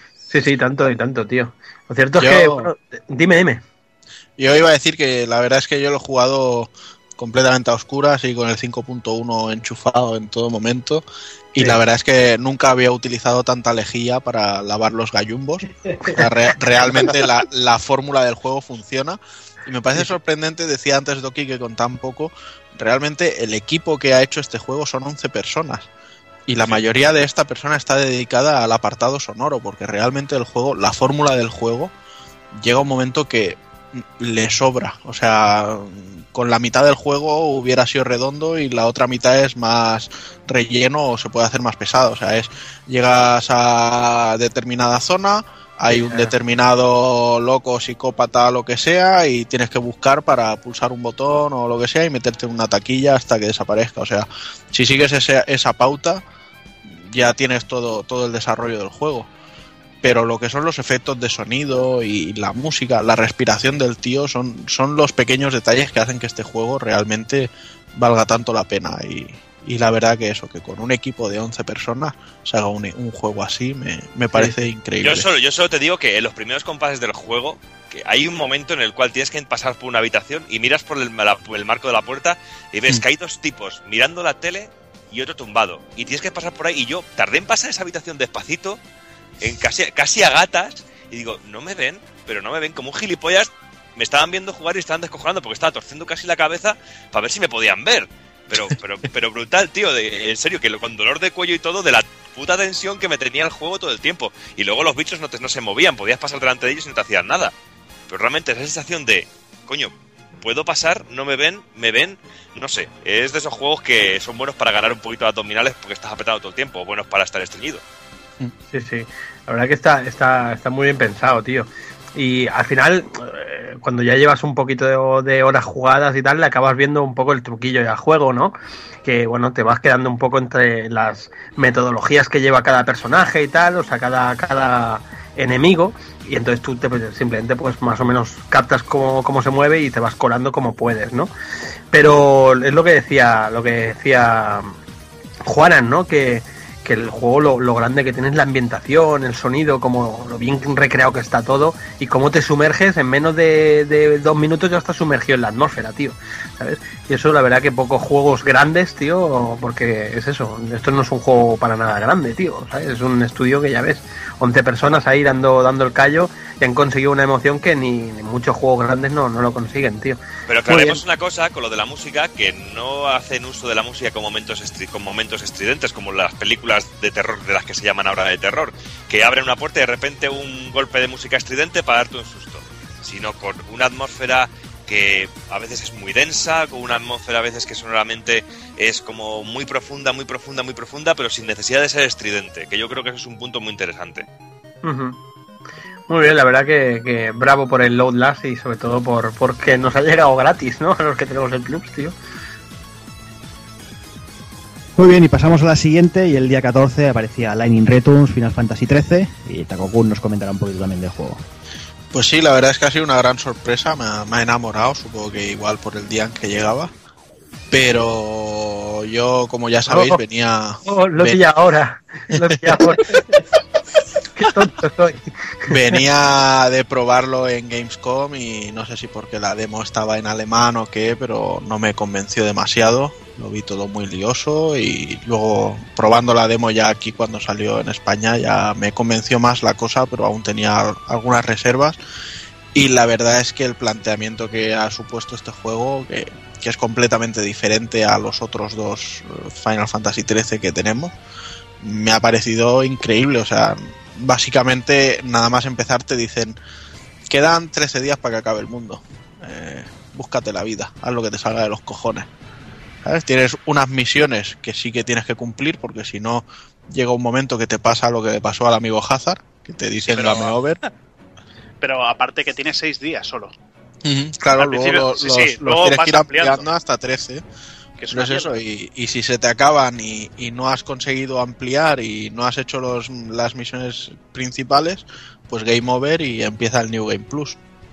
Pero vamos, que ya os digo que jugando mínimamente, e intentando hacer las cosas, llegas de sobras a, a los días y te sobran días. Pero bueno, volviendo al tema, eh, el juego ahora es más un action RPG, aunque también sigue utilizando un poco las barras de, de ataque y tal que había en los otros, Final 13. Mm, solo controlaremos a Lightning, esto es una pena. A veces se nos une algún que otro personaje como apoyo, pero controlar nosotros solo la controlaremos a ella. Y bueno, pues tenemos eh, la gran baza del juego, son los arquetipos, que son los trajes, eh, rollo como las vestisferas en el, en el 10.2. Y que bueno, vendrían ya no tanto a ser oficios, sino cada una pues le aporta ciertos elementos a- al personaje. Eh, y de hecho podemos llevar tres en, combate pero tenemos para poder crear un listado de, arquetipos y ir cambiándolos en el menú antes de los combates y tal porque no puedes hacer el juego yendo siempre con los mismos trajes y mejorando las armas, porque hay enemigos que necesitas tener una estrategia y hay otros que necesitas tener otra completamente diferente. Y esto le, le da mucha vida, ¿sabes? Y no sé, ya te digo, mi, mi primera partida han sido 70 horas. Y, y me estaba divirtiendo en el último combate tanto como en el primero. Con lo cual yo creo que esto dice mucho y sobre todo de, de esta saga que, que se ha castigado tanto en, en esta generación. Por ahí incluso veo gente que, que, bueno, que alaba al Drakengard 3 y al Lightning Return se lo trata de mierda. No veo por qué. A nivel de producción técnica, ya te digo que el Lightning Return se come con patatas al, al Drakengard. Por mucho que tenga ganas de jugarlo, ¿eh? que para mí Nier es de lo mejorcito que ha habido, siendo técnicamente más flojo. Pero que es eso, o sea, que hay un, odio y una manía a, esta saga simplemente porque el personaje está hasta en la sopa que no lo entiendo. O sea, yo sigo viendo aquí un, Final Fantasy, simplemente que, ha evolucionado más o, ha cambiado más. Y bueno, y decir también que el juego cierra de una manera que me ha encantado. La CG del final me, gustó muchísimo y la revelación en sí que hay al final más todavía. Así que animo, animo a la gente que, que le dé una oportunidad, que el juego se la merece. Es, es complejito, o sea, los típicos de "Uf, yo es que no quiero jugar al de Rising porque te matan y, game over o vuelves a empezar o lo que sea y cosas así pues quizá no sea vuestro juego.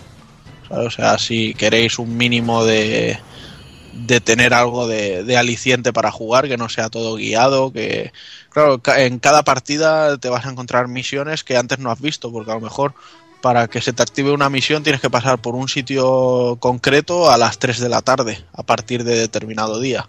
Y en una partida pues no lo haces nunca. Y luego estás jugando un New Game Plus y pasas por ahí de casualidad y lo ves.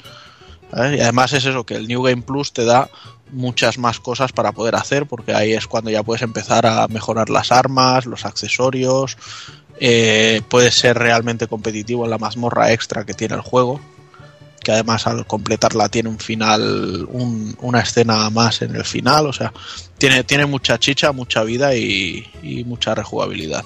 Para mí un, juego muy redondo y le ha salido muy bien a Square Enix este título.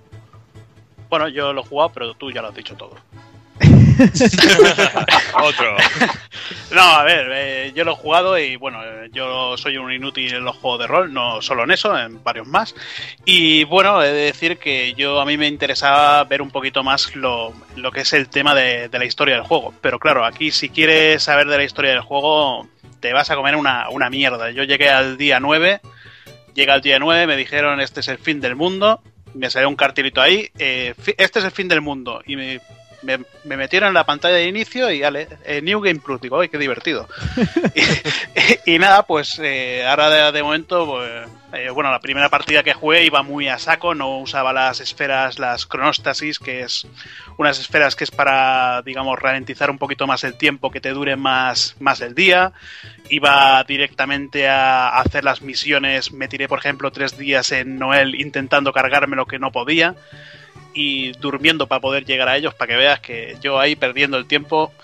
Y nada, ahora estoy, ahora estoy en una partida New Game Plus, eh, desde el principio usando las esferas, eh, ya con un arma que, que me cargo a, a los que me mataban ya en el noveno día, que digo yo, madre mía, tío, en el noveno día me, me mataron ahí. Yo llevaba el bikini, tío, no sé si protegía más.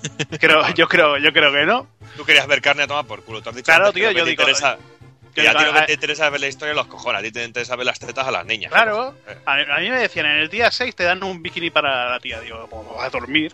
Yo quiero llegar al día 6, ¿no? ¿Qué, qué coño? Pero no, me parece que al principio es lo que digo, te dan 6 días, eh, si no vas haciendo misiones principales no te van dando más días y nada. Eh, al final, pues eso, te dan 13 días y como dice Juanan, una, una mazmorra extra de esa, de esa chupi para que me maten ahí de puta madre. Además, además también hay que comentar que ya no hay niveles de experiencia, sino que la mejora del personaje la vamos consiguiendo cada vez que completamos una misión. Según la importancia de esa misión, pues ganamos más vida, ataque físico o ataque mágico. Pero claro, lo, lo que son los jefes de la historia y los enemigos en sí sí que tienen sus stats de, de vida y de, y de ataque y todo, con lo cual si te vas a por un bicho que es una locura desde el principio, pues lógicamente no puedes hacer nada. Pero una vez que ya haces unas cuantas misiones y mejoras a tu personaje, ya puedes ir a ese bicho, aunque te sale desde el principio por ahí dando vueltas. Entonces, claro, lo- es lo que te pasaba a ti, que sudabas de todas las misiones, te ibas a dormir, llegabas al Noel, que era el primer encuentro así importante, y, te ponía, pero, pero fino filipino. Y además, lo que pasa es que cuando pierdes un combate no mueres, sino que se gasta una hora y te ponen justo antes de ese combate. Con lo cual, que te escapar de un combate o que te maten en un combate resulta bastante cabroncete, porque perder tiempo en este juego es, es, un, es un problema. Bueno, pues eso, un juego totalmente recomendado, bueno, para todos los fans de, de los RPGs, que seguramente que, que lo disfrutarán. Y pasamos a- al mismo día que teníamos también un, nuevo juego para PlayStation Vita, eh, Tokiden de Age Demons, que nos comentará un poquito Bill sobre el juego. Pues bueno, aquí tenemos la, la visión de lo que sería, bueno, un Fantasy Star, un Monster Hunter, un Soul Sacrifice de, de Tecmo Koei, de lo- del Team Omega Force, responsables de los Dynasty Warriors y Gundam Warriors, Fist of Nano Star Warriors, etcétera, etcétera.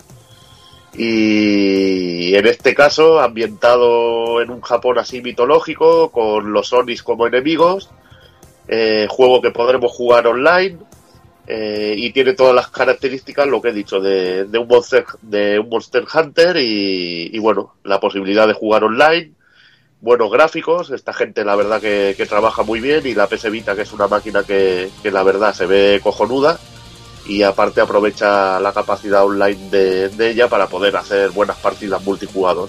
En este caso, pues a, a cazar Onis eh, cuando la humanidad, bueno, un, tipo de historia así más o menos a lo que sería Ataque de los Titanes, pero bueno, la humanidad acosada por Onis y entramos en un grupo de defensa de, de lo que es la raza humana, de, de cazadores especialistas en, en matar Onis con distintos tipos de armas, que podemos coger katanas, eh, dos... eh, eh, lo que diríamos dos, espadas o dos machetes así, armas rápidas, dos dagas, eh, arco, eh, lanza, tenemos también unos guantes para pegar fuerte, cada una de las armas te da unas características, podemos hacer un grupo de, de cazadores, ir mejorando las armas, luego los enemigos grandes, los Onis gigantes, no, los podemos, tienen varias partes que le podemos ir, ir destrozando para quitarle vida y esas partes las podemos recoger y luego con ellas crear armas, crear armaduras, etcétera, y bueno, que tiene todos los ingredientes de, este tipo de juego que, que, la,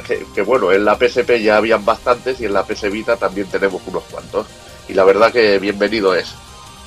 De hecho, la- las declaraciones de Tecmo Koei fueron que habían lanzado este Toukiden y para PS Vita precisamente porque habían visto que Capcom se estaba llevando a Monster Hunter a, a 3DS y dijeron algo hay que hacer. De todas vamos a maneras- tirón. A mí también me, me gusta bastante, pero hay un, un punto que no me acaba de agradar, que es que excepto los dos cuchillos o espadas co- cortas, el resto de armas todas son muy lentas pegando. Todo es muy... No sé, el combate se me hace lento. Entonces No esto me... a mí- Quizá, quizá es porque venía del, del frenetismo del, del Soul Sacrifice que me, me dejó encandilado y ahora encontrarme con este se me hace un poco más lento, pero realmente me gusta y todo lo que es la combinación con las magatamas y todas estas está muy bien. Sí, la verdad que el sistema de combate, a ver, yo no lo veo tan lento. No sé, y, y eso que yo he pillado un personaje con guantes, que es bastante lento y, contundente, pero te tienes que acostumbrar. Lo bueno que tiene muy buenos movimientos de evasión y te puedes escaquear y tienes que aprovechar cuando un enemigo falle, sobre todo para poder castigarlo.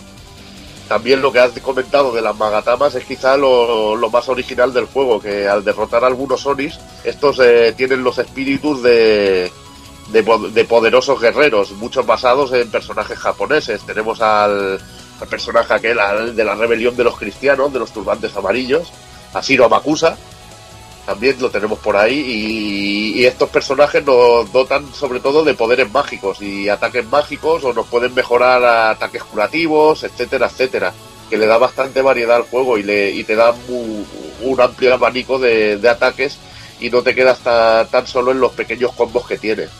la verdad que divertido el juego. Aparte que también se ve que han metido DLCs de- cruzados en sí con Soul Sacrifice, que es el otro gran juego del género que hay en PS Vita Y gratuitos. y gratuito, que es lo importante. La verdad que se porta muy bien en ese aspecto. Y bueno, saltamos cinco días adelante hasta el día 19 que aparecía esta vez sí un remake de esos que, que como están como tienen que ser, Doggy, Strider. Pues un remake de estos, de quitarse el sombrero y sobre todo un cambio de, de estilo que, que le ha sentado de, de putísima madre en un juego que tiene todo lo que tiene que tener para ser superviciante y de esos juegos que a mí me quitan el sueño por las noches. Lo típico, yo tengo que jugar por las noches y que pongo a la una y digo, venga, una partidita rápida, los cojones. Porque vas abriendo mapa, vas abriendo mapa y es que este Strider es una auténtica delicia. El ver el indicador de mapa al tanto por ciento es, es lo que tienen los juegos que a mí me destruyen por dentro. El intentar sacar el 100% de un mapa, el encontrar todas las habilidades, encontrar todas las amplificaciones de, de- vida, de, de magias y todo, pues una auténtica delicia. Y luego un juego que se mueve rapidísimo. Yo lo he estado jugando en Xbox, eh, la Xbox One y es una auténtica delicia cómo se mueve el juego. Auténtica delicia. Y gráficamente, pues no es un portento gráfico, pero cumple perfectamente con lo que se propone el juego.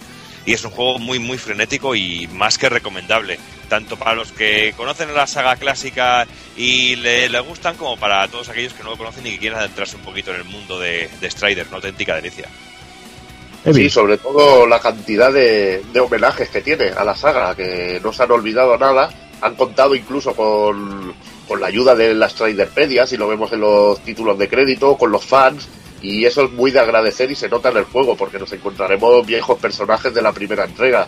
A las gemelas, bueno, a las hermanas Po, A las nos encontraremos, sí, a, Mecha, a Mechapón, el gorila aquel mecánico, nos encontraremos a Solo, aquel el, el mercenario, aquel que nos salía en la fase de antes de la caída de la bajada de la montaña, de Strider, nos encontraremos también las bolas gravitatorias eh, y bueno, eh, la verdad que como tú ya lo has dicho, lo has, esquematizado un poco, estamos ante un Metroidvania, lo que llamaremos el típico diseño así de, de mapa que vamos desbloqueando el tanto por ciento, tenemos poderes que nos desbloquean otras zonas y la verdad, muy completo el juego, los jefes finales muy bien realizados, eh, algunos son un poco reto, quizás normal, la dificultad normal es un poco un poco sencillita.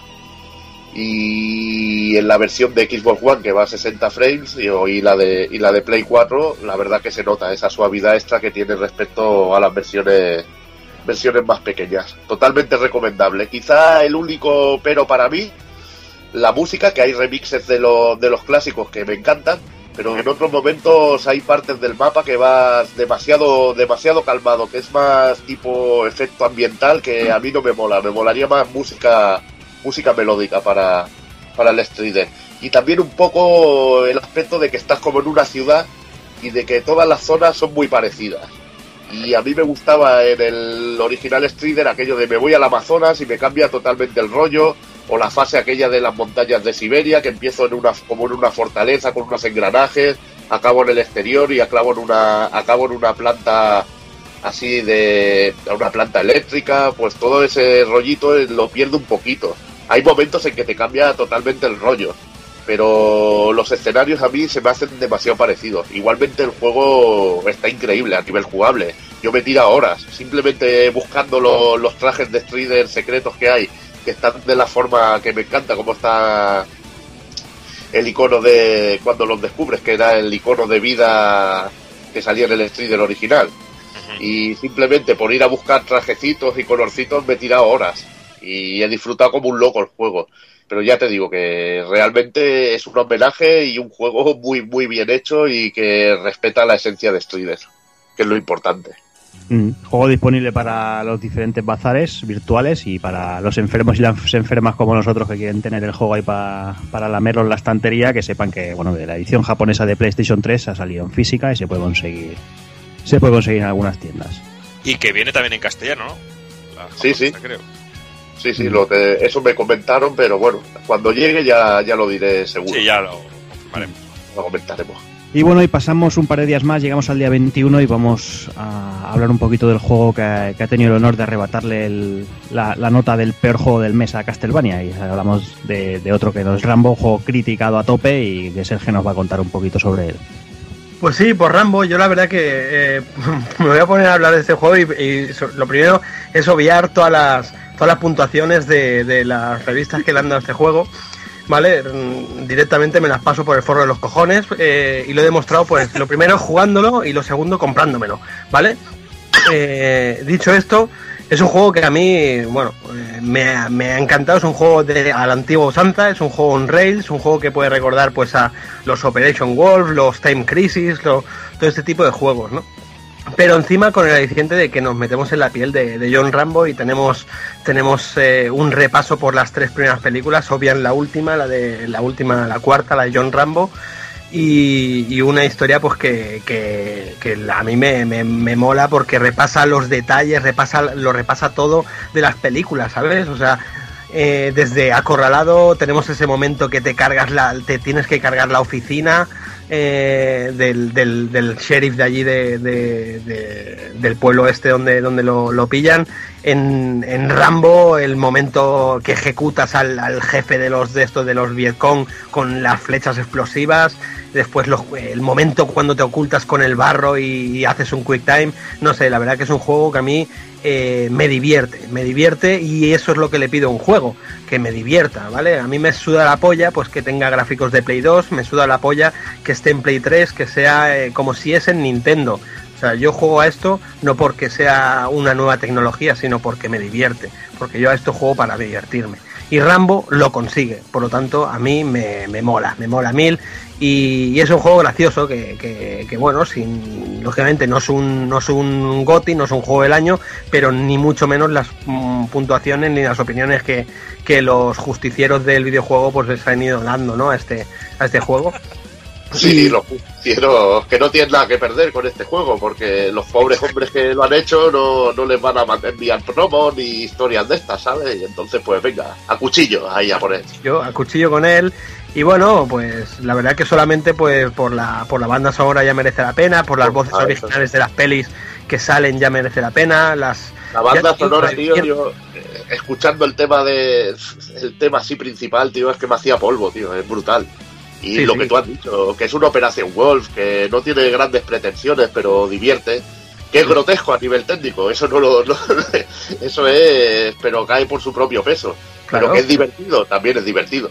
pero está claro o sea tienes que saber a lo que vas tienes que saber a lo que vas y y, y- y un poco informarte de que esto no es un Call of Duty ni mucho menos o sea es un es un juego que, que ya te digo y, poco más, la verdad, que mm, yo animo a la gente a que se, se quite los tabúes, se metan en una buena ducha y se laven de tonterías y de, y de capulladas y que lo prueben, tío, y que lo prueben de verdad, que jueguen, tío, que la, la temática y las mecánicas del juego molan mucho, tío.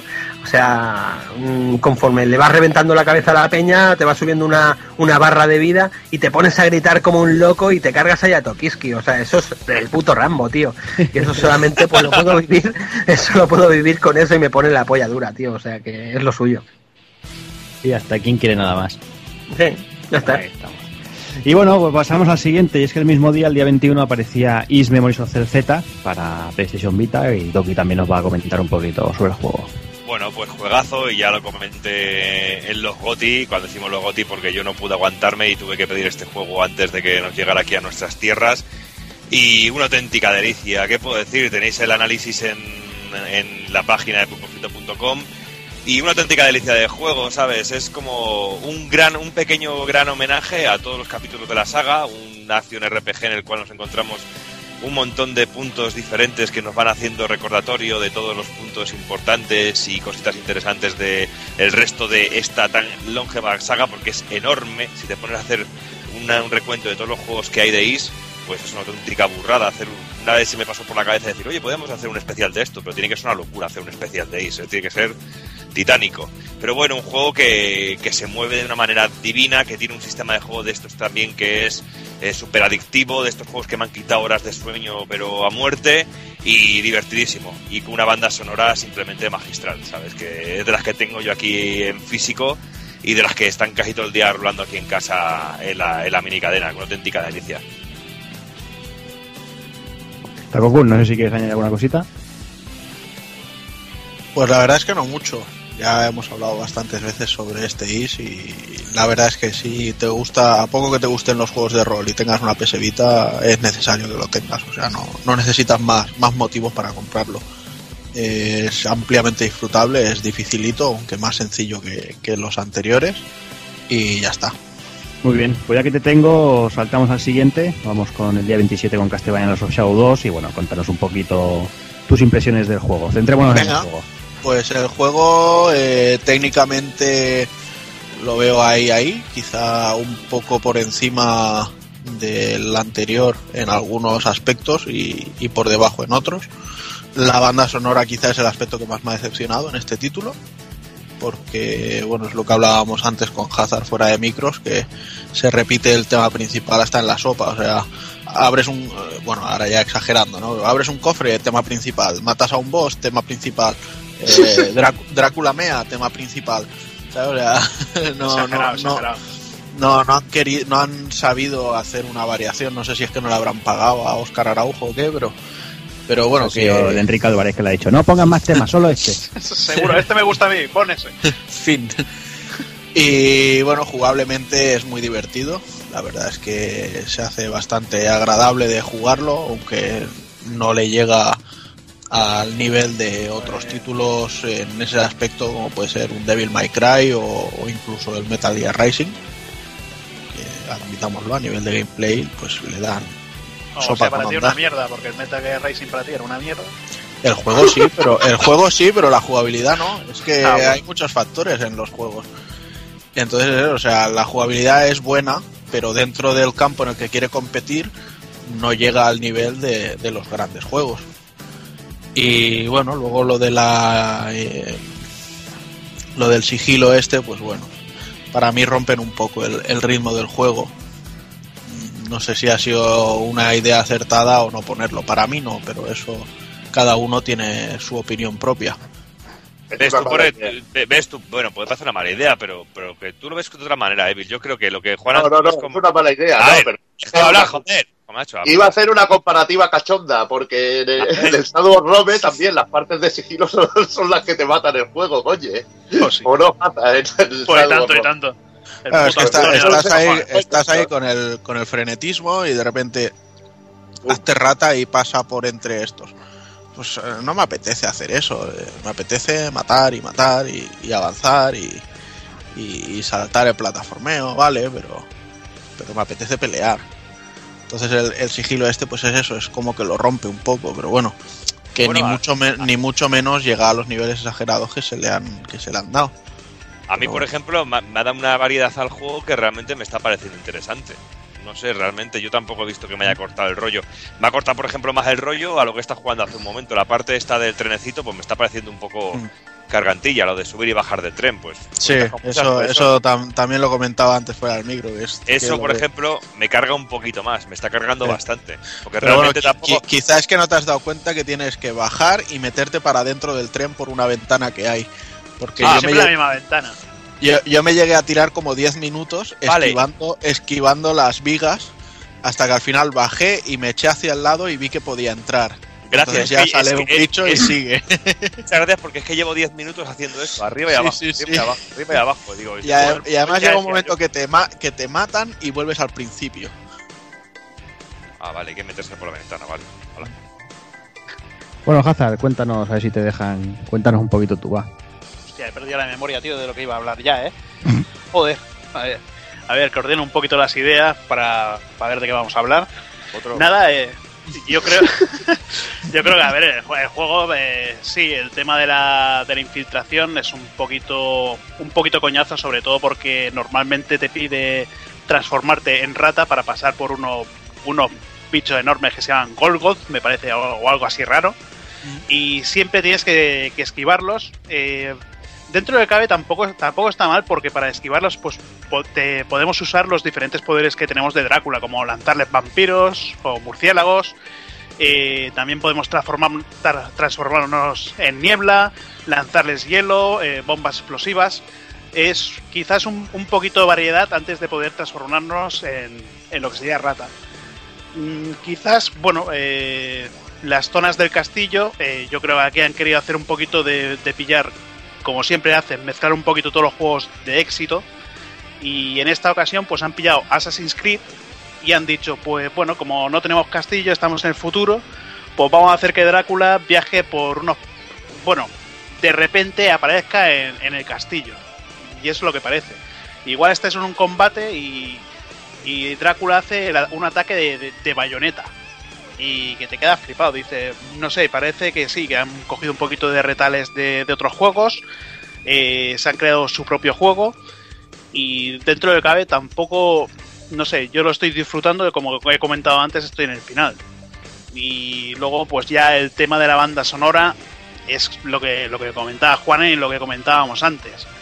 Han cogido un tema, un tema y yo qué sé, le varían un poquito el tempo, le varían un poquito los instrumentos y con eso ya tienes la banda sonora de todo el juego. Y que, que sí, que la banda sonora te entra por el oído, no está mal, es, es, es, es buena, pero no es una banda sonora como de los anteriores juegos de que, para recordar. Porque Es yo- genérica. como, Sí, es genérica. Yo es que ahora, ahora mismo ya ni me acuerdo. O sea, la música me gusta, está bien. Pero ahora mismo, igual de hace cinco minutos, bueno, hace más, que lo he jugado y no me acuerdo de la música. Mientras que un Castlevania normal, hace dos, tres años que he jugado y la música me acuerdo. No sé. Muy bien, yo creo que, que aquí podíamos hacernos, bueno, podíamos trasladar las palabras que comentaba Sergio con el tema al final de Rambo, ¿no? De quitarse, quitarse todo lo que, lo que se ha escuchado, todo lo que se ha leído y probarlo. Y ya está, yo creo que no, que no queda otra, ¿no? Es probarlo y que cada uno saque sus propias conclusiones, si, si de verdad merece ese 4, si es un 7, un 10, un 50 o lo que cada uno, cada uno le crea, crea, crea óptimo puntuar al juego. Así que como siempre eso, probarlos. Y vamos ya con el último, con la última novedad del mes. Eh, el día 28 aparecía en el mercado Tales of Symphonia Chronicles con su bonita edición coleccionista y el señor Evil nos va a comentar un poquito del juego. Bueno, sí, mi, mi regalo de cumpleaños, que coincidía con el, con el día, y la verdad que la reedición de, de Tales of Symphonia y el Downs, eh, Downs Chronicle, creo que se llama, el, el, de, el que salió para Wii, uno el primero que salió en GameCube y el, y el segundo que salió en Wii. En este caso creo que cogen la versión de, de Play 2 que salió a posteriori con algunos añadidos Sí. y pasados a, a HD, que en este caso hay algunas quejas porque el juego va a 30 frames por segundo cuando en GameCube eh, comentaban que iba a 60. Yo la verdad que lo veo muy suave y muy limpio el juego y, y bueno, muy, muy cuidada la, sobre todo la edición. Si pillas la edición especial, decir que, que incluye cuatro monigotes pequeñitos tipo Nendoroid, eh, te incluye también una novela en inglés, eh, música del juego y descargables. Aparte me hizo mucha gracia que nada más ponerlo, el juego te leyera la memoria y te dijera, has estado jugando a Tales of Cilia y te regalara un chorrón de trajes para, para los personajes. Realmente un detallito muy, muy chulo y, de agradecer para, sobre todo para los fans fieles de, de la saga. Respecto al juego en sí, pues vamos a tener el Tales of Symphonia básicamente que teníamos en, en GameCube, que en mi caso la verdad que no lo, no lo, no lo completé en su momento, llegué, jugué bastante y ahora con esta con esta versión HD pues le daremos caña y lo finiquitaremos cuando saquemos algo de tiempo para, para jugarlo a fondo sobre todo. Ah, y el tiempo es eh, bien tan preciado que tampoco Sí, tenemos. sí, sí. La verdad que sí. Me hacen falta unas esferas de esas de, del Lightning Retus. Qué bien nos vendrían al sur. Ya te digo. Pues nada, yo creo que hasta aquí podemos ir cerrando las novedades del mes y vamos, os dejamos con un desvariando, os dejamos con los minutitos musicales y volvemos enseguida con el análisis de Donkey Kong Country y Tropical Freeze.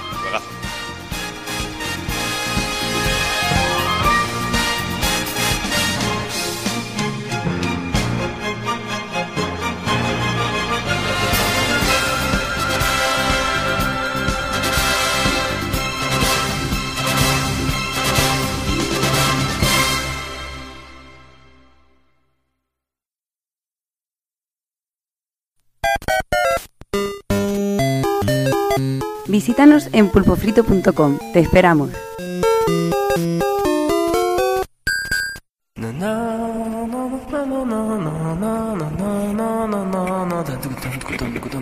Desvariando. Desvarío. ¡Desvaríos! ¡Desvaríos! Desvaríos. Desvaríos.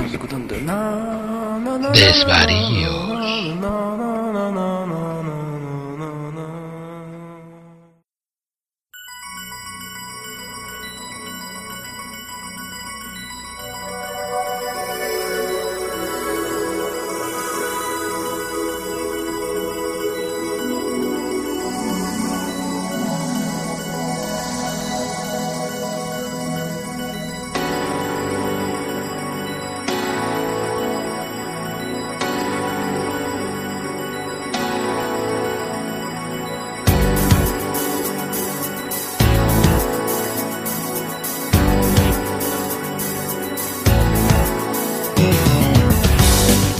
Amigos, ¿cómo estamos? Aquí está vuestro amigo y vecino Taco Doki o Doki Panic, el cual es un guarro que me acabo de tirar una Coca-Cola por encima de la camiseta.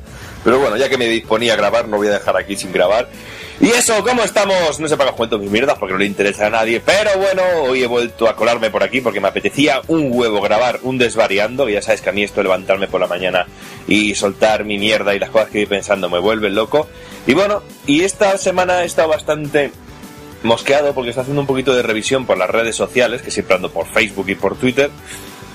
Y no dejo de ver eh, comentarios negativos en todos los sentidos ante todo lo que va saliendo. Y es que ha habido varios títulos que han ido saliendo y no dejo de escuchar un continuo de esto es una mierda porque va a 30 frames, esto es una mierda porque tiene dientes de sierra, esto no me gusta porque es repetitivo, esto es una prostitución de la saga, pero bueno, a ver, yo, yo creo que ya hemos perdido el norte completamente y la gente está prefiriendo ser eh, licenciados, magistrados y maestros del mundo del videojuego que se están multiplicando. No sé dónde sale tanta gente sabia y entendida. Y se ha perdido totalmente el gusto de jugar por jugar. Me cago en la puta. Y yo creo que eso es algo básico y fundamental en todo esto. Eh, al igual que grabar un podcast, al igual que hacer, no sé, o yo por lo menos lo veo de esa manera. A lo mejor yo soy un loco y, y llamadme subnormal o retrasado, pero realmente yo hago esto porque me gusta. Grabo el podcast con mis grandes amigos, con mis amigos de Pulpo Frito y escribo en el blog únicamente por puro disfrute y por gozo y por disfrutar de una manera más profunda el mundo de los videojuegos, disfrutando de un videojuego y luego poder disfrutar de analizarlo, de darle una vuelta de tuerca más, discutirlo con los amigos. No de criticar todo por criticar. ¿Dónde se ha quedado ese placer de sentarse en el sofá y echarse unas partidas? La gente critica mucho el es que los juegos ya no tienen cooperativo. Ahora todo se centra en el online, no tiene un cooperativo local. Pero es que yo creo que más importante que tener un cooperativo local es aprender otra vez a disfrutar de los juegos y yo creo que es algo que estamos olvidando. Yo decir que no, porque yo suelo disfrutar de todo. Aunque como bien dice Evil Río, a mí me gusta todo porque soy una putilla. No, no es que me guste todo, que también es cierto, me gusta todo menos los juegos de Pokémon, que los detesto. Simplemente intento disfrutar con cada cosa que me echo a las manos, porque compro y compro mucho, pero cada juego que compro me cuesta una pasta que realmente me cuesta mucho ganarla. Y aunque no fuera así, intento disfrutar de los juegos al máximo. Aún recuerdo lo que significó para mí la llegada de, de Spectrum a casa. Y el disfrutar con un juego o simplemente el disfrutar con meter la cinta en el, en el cargador, dar al load, comillas, comillas, intro y el play y estar 20 minutos viendo cómo se dibujaba la carátula del juego o el arte del, un arte del juego en la pantalla. Ese simple hecho ya me hacía disfrutar y luego el ponerme manos a la obra y poder jugar un rato con cuatro muñequitos que se movían sin música y un espacio en blanco y negro con dos colores más, me hacían disfrutar a lo loco. Y lo mismo me pasa con las consolas. Lo, primero, lo mismo pasó cuando llegó esa NES a mi casa, con aquel Mega Man, con aquel Rigar, con aquel Castlevania 2. Lo disfruté de la misma manera. Y ahora me encuentro en que amigos y gente que voy conociendo no deja de criticar esas cosas. No deja de criticar cada vez que sale un juego. No lo compro porque es que va a 30 frames por segundo. Coño, lo has probado. Coño, te has puesto manos a la obra con él. Te ofrece una experiencia de juego, lo estás disfrutando. O es que ya nos compramos los juegos, o es que ya ni los compramos ni los probamos y únicamente soltamos mierda por nuestra puta boca. Porque es lo que mola, es lo que queda más cool y lo que queda más inteligente. Pues a mi sentido, siempre suelo escuchar más a una persona que me ofrece una visión eh, personal, muy personal, y que ha disfrutado del juego de una manera u otra, o que no ha disfrutado del juego y realmente me da un argumento de, pues mira, no lo he disfrutado por tal, tal y cual.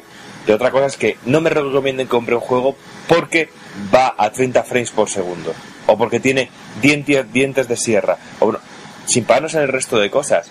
Y lo mismo ocurre con las, con las con las consolas, con las consolas de nueva generación, con las consolas de la pasada generación.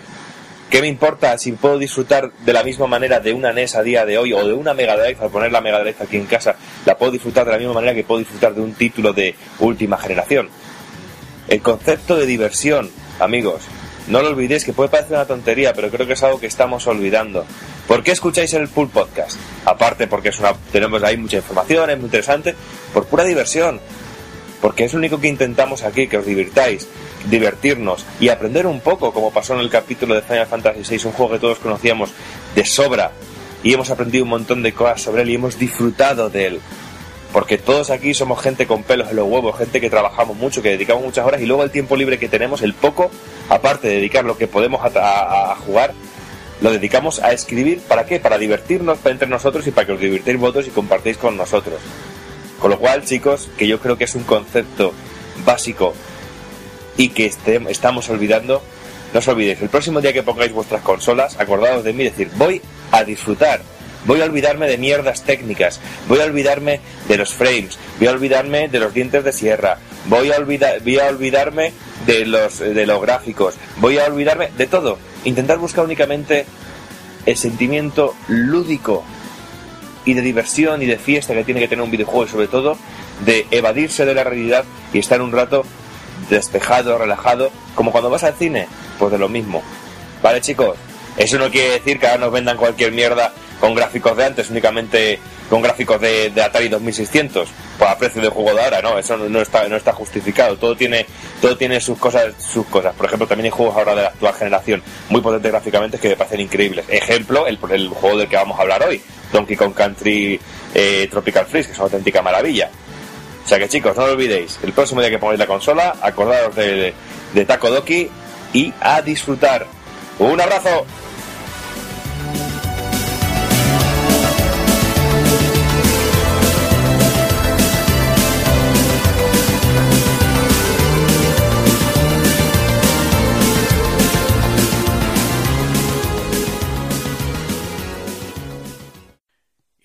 en los minutos musicales tenemos un tema de Captain Commando de Namco Cross Capcom.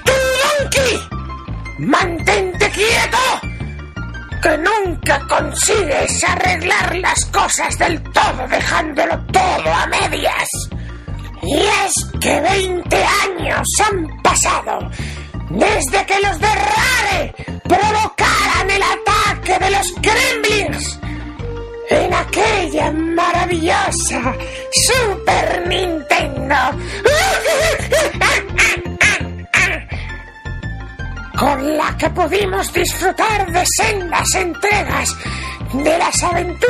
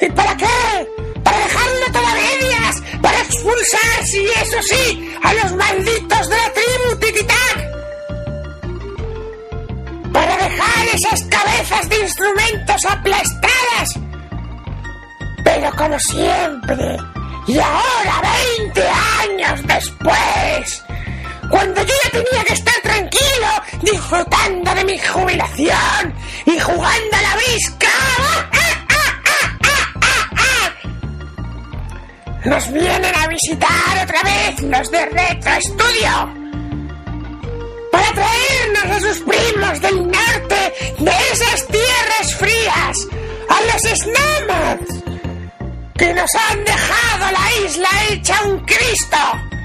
Un Cristo de mierda y congelada. Con lo mal que me sienta mí, no me jodas. Que yo no soporto el frío con mi reuma.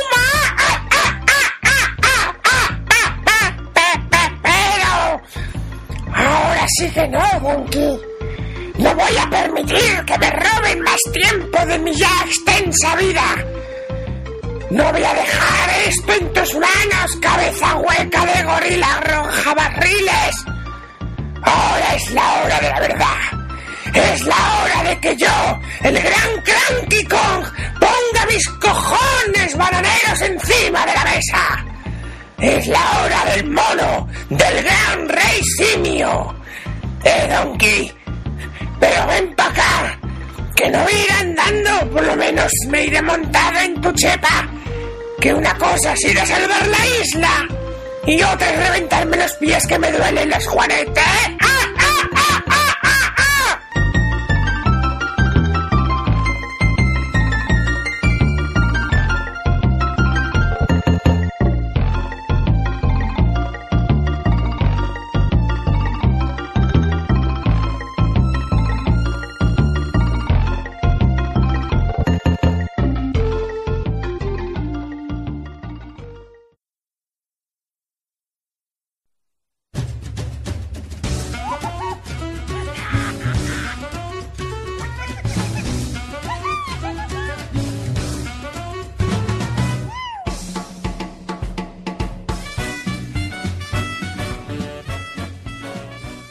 Y por fin tenemos aquí una de las joyas de la corona de la Wii U, uno de esos juegos que desde que yo vi en los primeros vídeos que se empezaron a, mostrar en los diferentes Nintendo Direct, yo sabía que tenía que caer sí o sí en mis manos.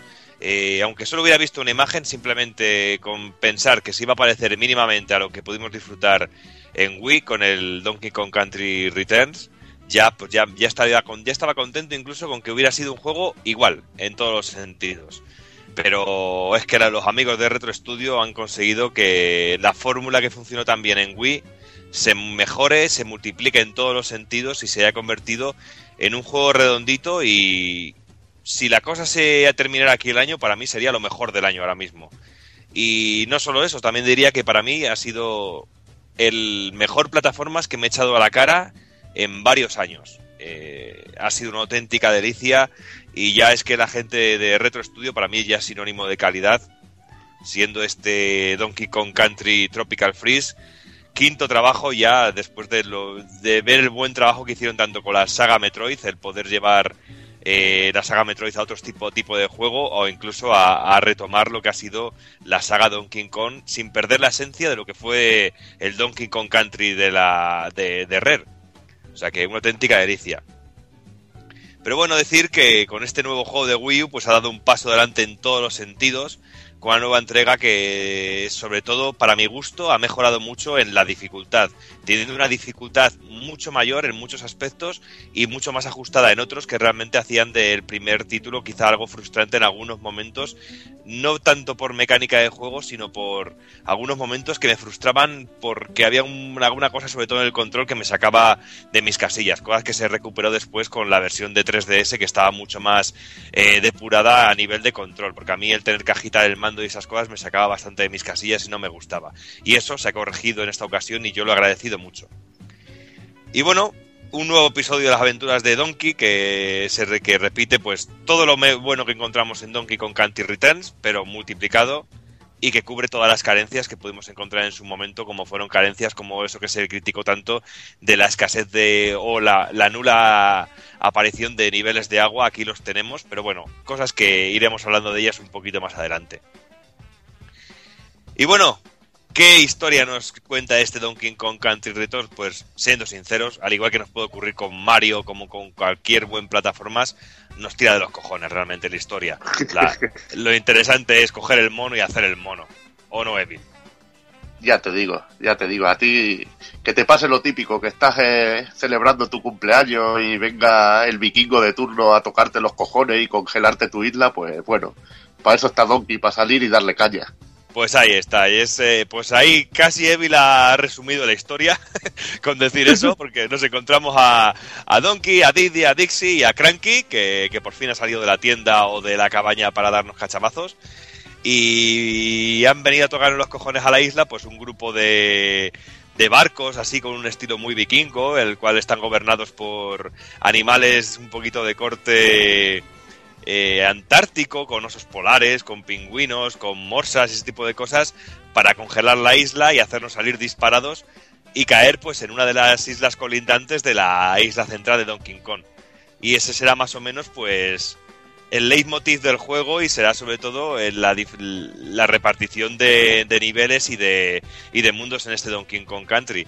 Eh, se- serán diferentes islas, seis en total, que son las cin- cinco islas colindantes a la isla principal, y luego el último nivel que será la isla de Donkey, que jugamos en el primer Donkey Kong Country Returns, que serán pues los niveles, los niveles finales.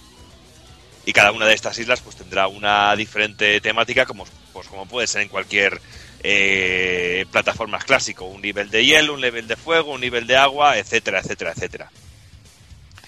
Y bueno, eh, como he dicho anteriormente, pues nos encontramos con seis niveles, a diferencia de los nueve que tenía el Donkey Kong Country Returns.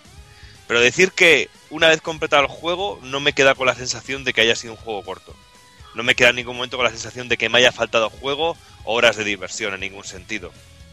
Porque hay que dejar claro que son seis mundos diferentes, eh, con un montón de fases cada uno de los mundos y con un montón de niveles secretos cada uno de los, de los mundos que nos encontramos. Desde el primer mundo ya tenemos un montón de fases secretas.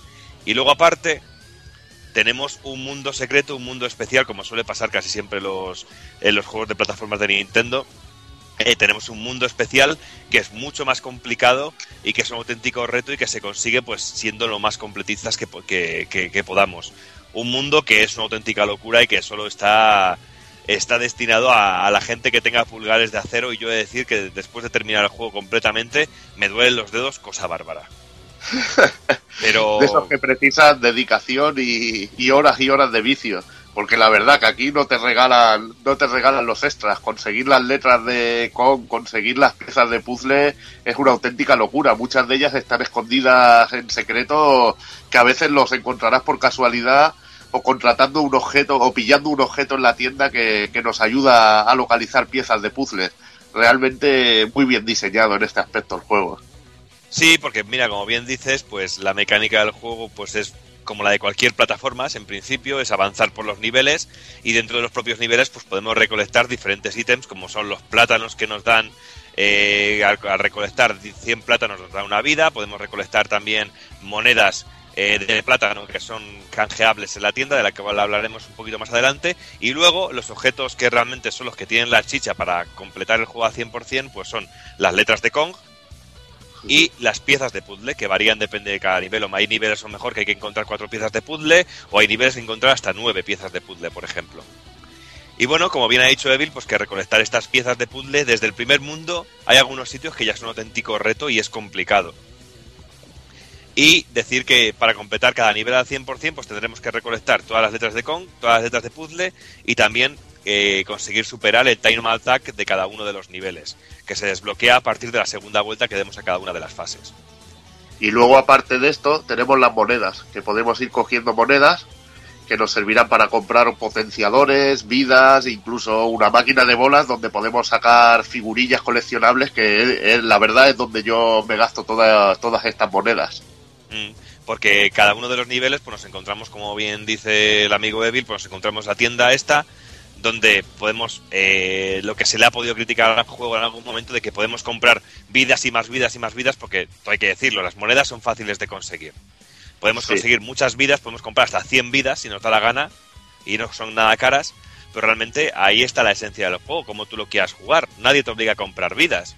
Tú no las compras si no quieres y ya está, y puedes destinar tu dinero pues a comprar o vidas extra, o comprar, comprar globos especiales que si caes al vacío te elevan hacia arriba una vez más, puedes comprar, comprar también barriles de, de cada uno de los personajes para tener barri- a personajes extras guardados, no sé, ciertas ayudas que no te obligan a utilizarlas realmente, con lo cual eh, es una ayuda para la gente que realmente lo mejor es un poco más torpe o le cuesta un poquito más o quiere jugar de una manera más, más casual a este juego, pero no es algo obligatorio.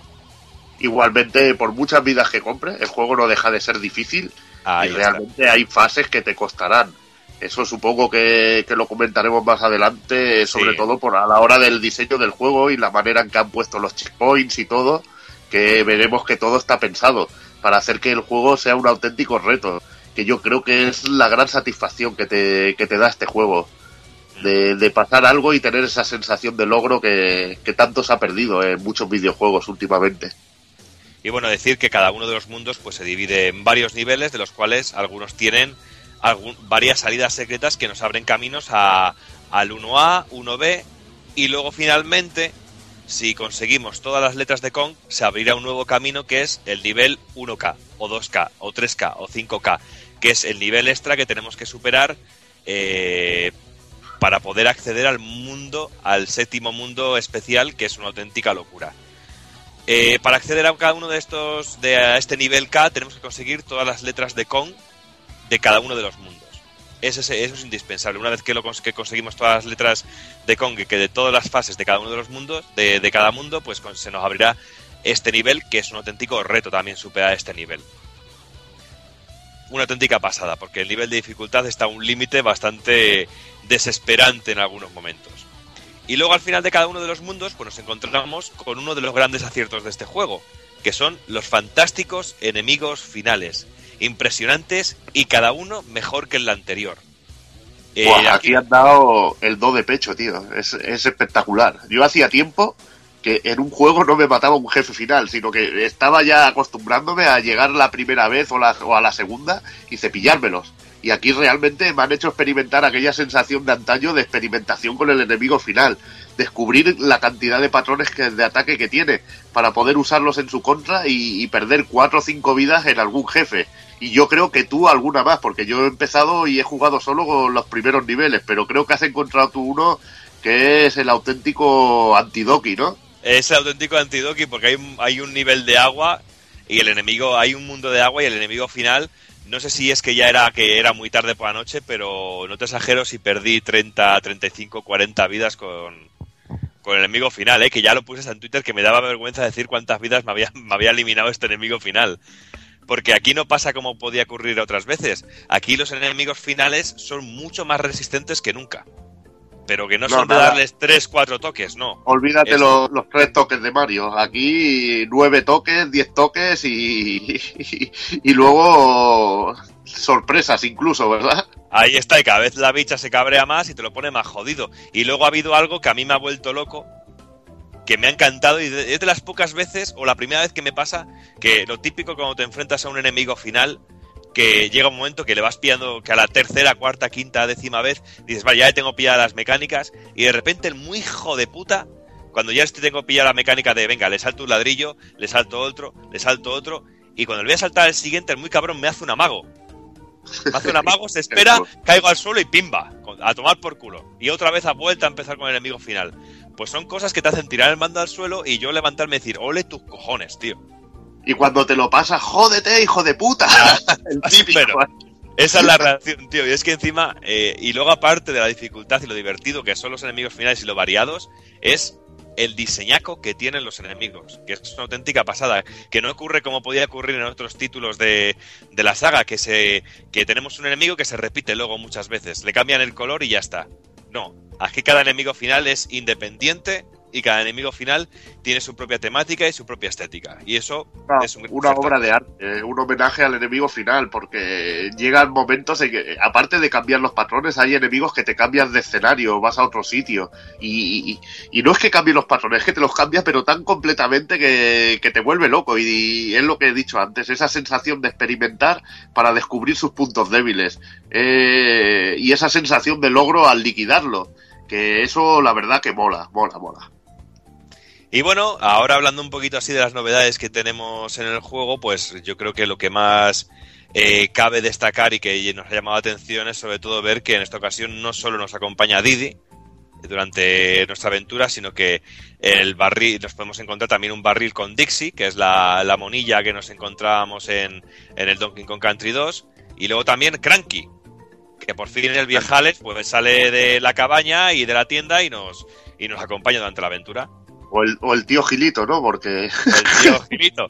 Porque hay que decir que, pues, que cada uno de los compañeros pues, que tiene unas habilidades diferentes. Y por esto, cuando nos encontramos un barril, podemos encontrarnos a veces que tenemos un barril que es con la letra del personaje muy fija, o otras veces que van rotando y que podemos eh, esperar para elegir el personaje que, le- que queremos eh, que nos acompañe, porque es de la manera que nos tenemos que gestionar el nivel. Porque un nivel que nos será más fácil pasar con un personaje, o otro personaje que a lo mejor más, nos es más complicado, pero que nos hará falta para poder encontrar el 100% de todos los objetos que podemos sacar en cada uno de los niveles. Porque cada uno tiene sus habilidades y, eh, y Cranky Kong, por ejemplo, puede saltar sobre pinchos sin hacernos daño. Que yo Sí. digo, hostia, ¿cómo se cogen estos objetos? Que había como una hay una fase que hay unas cuchillas en el suelo. Digo, hostia, ¿cómo se cogerá esto? Y cogí a Cranky, hice el salto con el bastón y, y lo conseguí. Que la verdad que solo le falta para el tío Gilito, este seguro que, que se tira a una piscina de, de plátanos, macho. Ahí está. Y seguro que se hace menos daño que Peter Griffin tirándose a la piscina. seguro, de la seguro que sí, tío. Me descojono cada vez que me imagino esa escena, tío. Y bueno, y con la diferencia de DuckTales, que sí, que es como el bastón de DuckTales, pues que tiene una mecánica más parecida a lo que fue DuckTales 2, que únicamente se repetía lo del bastonazo apretando, saltando y dando otra vez al botón del salto para que sacara el bastón, no como el primer DuckTales que teníamos que dar hacia abajo y al botón de salto otra vez. Que yo al principio lo hacía así, luego dije, anda, coño, que no, que aquí es dando únicamente al salto. O sea que en ese sentido se hace muy cómodo. Y la polémica que hubo un momento que cuando salió este personaje empezaron a haber rumores y, y se empezó a decir que esto iba a facilitar mucho el juego, que se iba a casualizar mucho el juego. Na, para nada. Realmente no facilita las cosas. Realmente es un- una forma de ayudarnos a llegar a ciertos objetos o una mecánica diferente, pero realmente no facilita nada. Bueno, lo único que incorpora aparte es un nuevo tipo de ataque especial. Sí. El personaje, que eso es una novedad de esta entrega. Y luego, pues con Didi, pues tenemos la misma habilidad que teníamos la otra vez. Ten- eh, Didi lleva un jetpack y nos ayuda pues a desplazarnos un poquito más, a aguantar un poquito más en el aire. Y luego Dixie, pues tiene la capacidad de hacer algo muy parecido a Didi, pero llega un momento que tiene un impulso hacia arriba, que nos ayudará para poder alcanzar zonas más largas, con la diferencia también el de que... Yoshi, el salto Ahí de está. Yoshi. Ahí está. Que Dixie no tiene. No tiene. No tiene jetpack, lo hace con la coleta. Y bueno, luego también decir que podemos jugar a dobles. Aunque el juego, sinceramente, tiene un carácter totalmente individual en su desarrollo. pero es muy descarado, que no es como por ejemplo en el Mario 3D World que realmente tiene niveles que están claramente vistos y diseñados para el multijugador. Aquí realmente el juego está hecho para un solo jugador y muchas veces el jugar a dobles puede llegar hasta entorpecer. Que puede ser también un reto mirado de esa manera, pero realmente el juego yo creo que se disfruta de una manera individual. Y yo, bueno- creo, yo creo que sí, está diseñado para ello y, y se nota mucho. Y bueno, decir que una de las cosas que a mí me sorprendieron y que y sobre todo gratamente porque yo pensaba que no iba a poder hacerlo, quizá por ignorancia, porque no, yo cuando vi los primeros vídeos del juego yo no quería saber nada más, sabía que lo iba a comprar, quería disfrutarlo virgen, como quien dice, y me refiero al control, porque nada más empezar a jugar, pues nos, nos pregunta el juego que si queremos jugar en la televisión o en la pantalla del gamepad. Es también algo muy interesante. Y después pues, nos mandan a elegir si queremos jugar con el gamepad, que no, no tiene ninguna aplicación, incluso si jugamos con la televisión, eh, la pantalla del mando de la Wii U se apaga totalmente. Podemos jugar con el mando de Wii el, el Nunchaku. También podemos jugar con solo con el mando de Wii. O la que yo creo que es la mejor opción y a mí me dio una alegría cuando vi, puse el juego, vi que lo podía hacer, jugar con el mando Pro de Wii U, que es una auténtica delicia. Se controla de fantásticamente, es súper intuitivo y es lo que decíamos antes en el programa, que es dejar el mando en la mesa y casi el mono se mueve solo. Sí, y te fusionas con el mando, esa sensación Sí. de que te fusionas con el mando, que eso lo consigue también el Mario. Los Es de esa, Mario. es esa sensación que tienes cuando un juego es redondo. Sí, totalmente. de que dice, me, fusiona con el control y, y cuando te sale algo que dices, joder, tío, que lo que me ha salido aquí, vaya virguería. Y bueno, pues a nivel de control, como decimos que el mono es una auténtica delicia cómo se controla, eh, podemos saltar, podemos rodar, podemos golpear el, sueldo, el suelo para sacar algunos objetos o para aturdir a ciertos enemigos, podemos recoger objetos del escenario como barriles y lanzarlos, o ciertos elementos del escenario como un momento que tenemos que coger gotas de agua o frutas con mucha agua y lanzarlas a partes del escenario que están ardiendo, porque hay un- una parte de algunos niveles que están en llamas y podemos lanzar el agua para, hay que lanzar bolas de agua para para poder eh, ir pasando, o ciertos enemigos que están en llamas y tirar esas bolas de agua Sí. para poder avanzar. Es muy intu- intuitivo esto, porque luego tienes enemigos, pingüinos que van con cascos, que ya sabes que no puedes saltar encima de ellos porque te pinchas el culo. Y luego tienes enemigos que van con una, como con una raspa de sardina, como lanza, que no puedes rodarles porque si no te pinchas con la lanza. O sea que a Sí. uno los de ellos los, les tienes que rodar para liquidarlos y a otros les tienes que saltar. Y el juego te fuerza a ir variando este tipo de ataques. Y es muy, muy cachondo y muy intu- intuitivo en ese aspecto. Y también son muy cabrones los que han hecho el juego porque están colocados de manera muy cabrona para Hombre, eh. muy difíciles. Hombre, eso está, eso está, pero de cajón. Y bueno, luego tenemos un nuevo movimiento que es el de tirar de agarraderas que nos encontramos en el suelo para sacar objetos. O incluso, a mí me ha encantado esto, eh, tirar de hacia arriba para mover partes del escenario.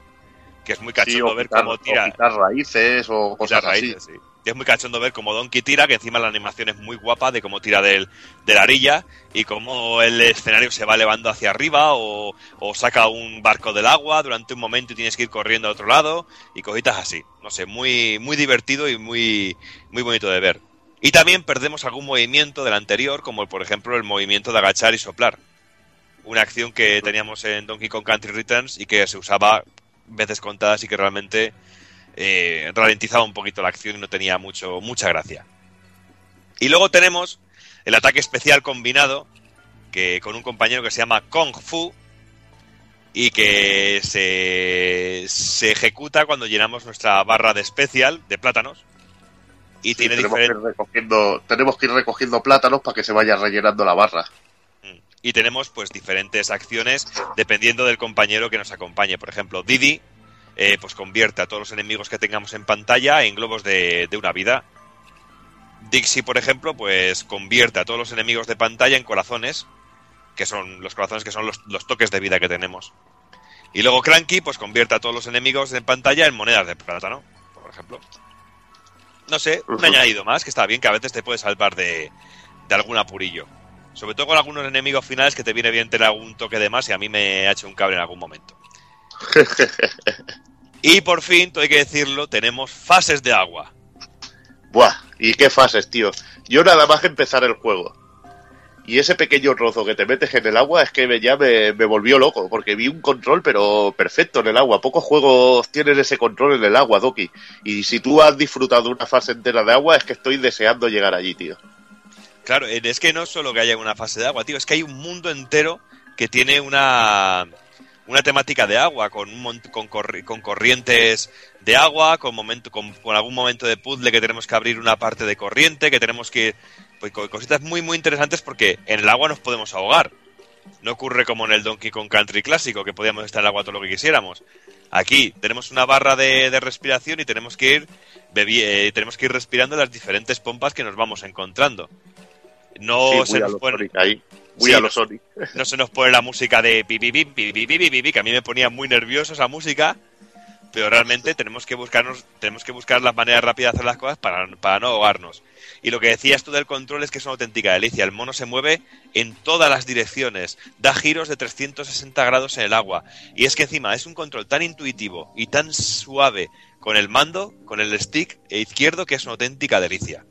Aparte en el agua, tío, salen los mejores enemigos, tío. Los tiburones Sí. son ultra cachondos, tío.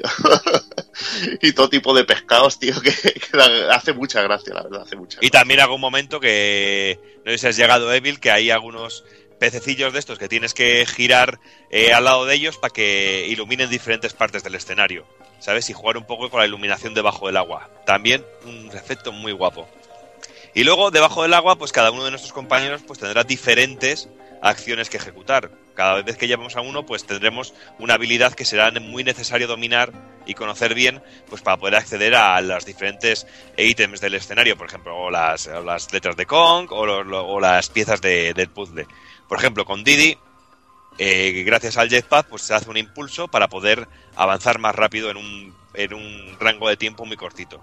Dixie, por ejemplo, es el más, el más eficaz de todos, pues hace como si fuera su coleta un motor de lancha, de, lancha y que poder avanzar más rápido. Que también es muy útil para momentos en los que nos encontramos con alguna corriente de agua que realmente es lo único que nos permite poder avanzar. Y luego con Cranky, pues tiene la habilidad de que da bastonazos. Es muy cachondo ver que le llevamos a la chepa y que va dando bastonazos a los peces que nos vamos encontrando. Y bueno, pues eh, también decir que uno de los puntos que a mí me ha parecido muy cachondo, pero que a la vez he visto un punto que me ha decepcionado, si algo me ha decepcionado del juego es esto que voy a decir ahora. Eh, se repite la aparición de nuestro amigo Rambi, el rinoceronte, pero yo pensaba que esto iba a tener otro, otro final.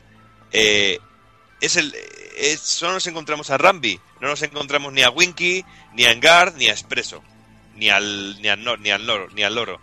Y realmente me ha dado penilla, porque son muy cachondos los momentos en los que nos montamos en el rinoceronte y me hubiera gustado ver qué mecánicas nos podía haber ofrecido el juego con los otros animales clásicos de, de la saga Donkey Kong Country.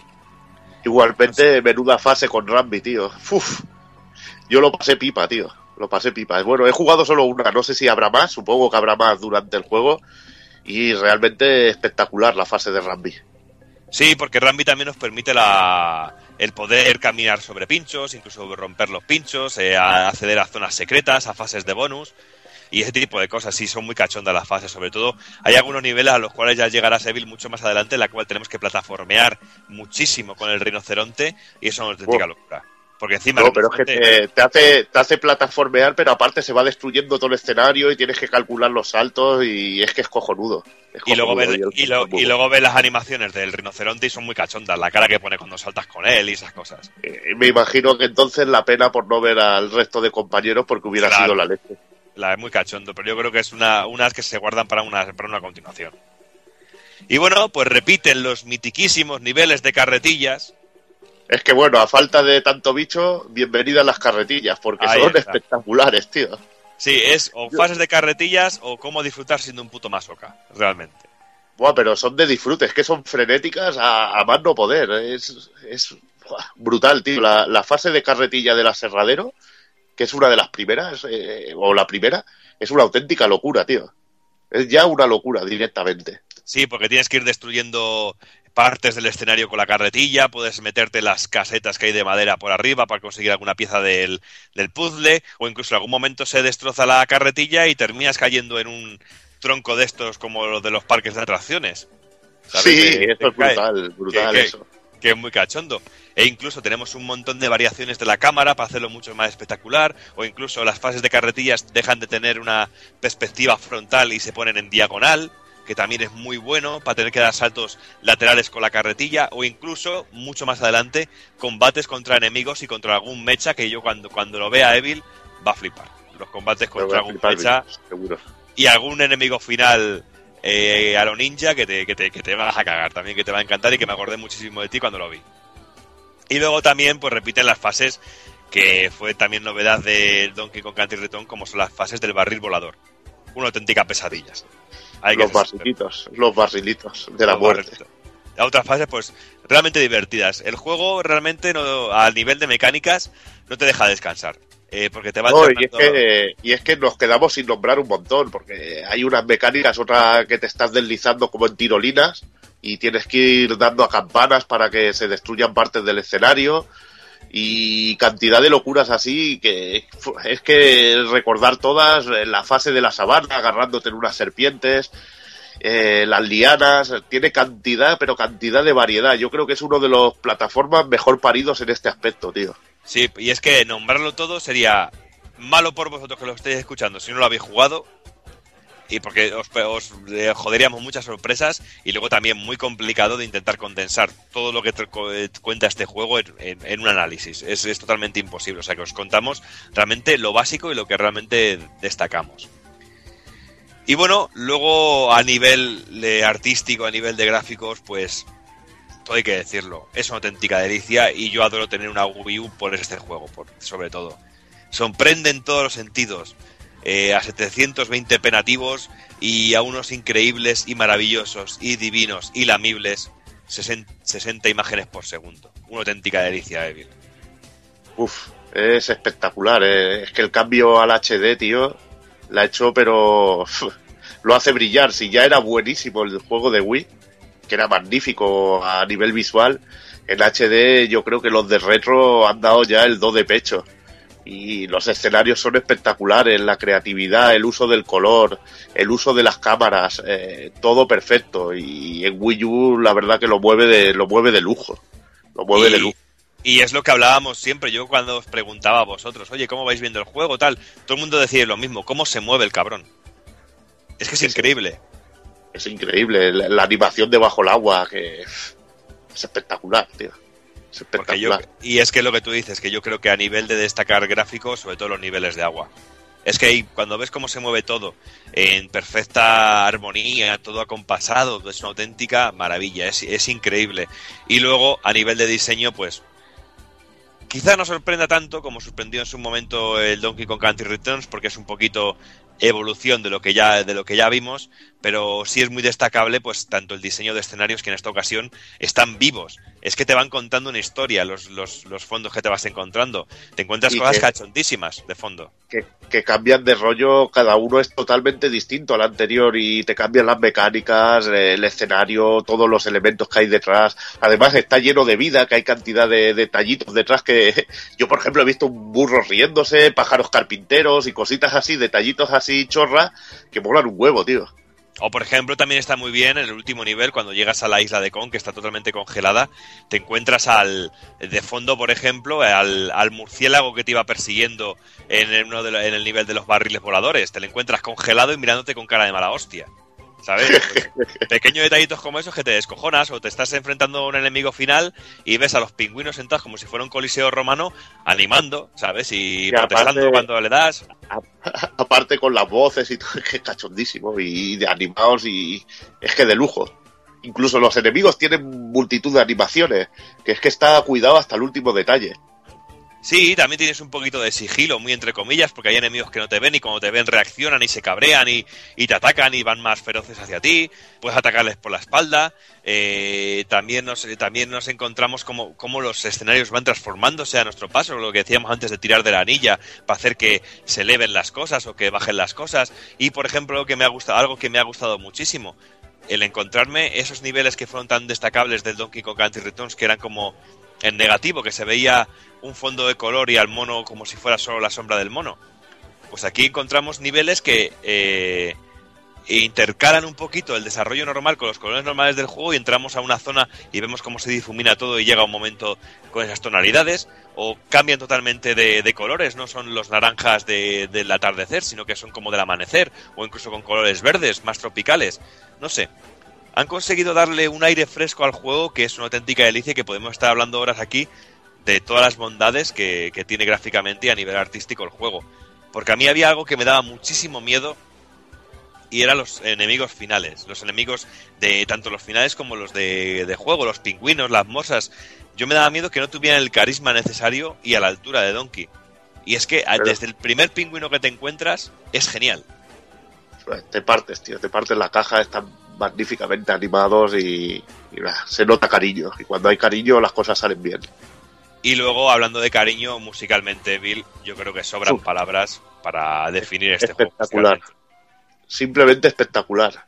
Decir que retorna el, el compositor original de Donkey Kong Country, el compositor de aquel tema tan fabuloso que es el de, el de los temas del agua, eh, Water Ambiance creo que se llama, y que es, la verdad, trabajo espectacular con Kenji Yamamoto, el famoso, el famoso compositor de, de los fakes de, de Dragon Ball, de los juegos.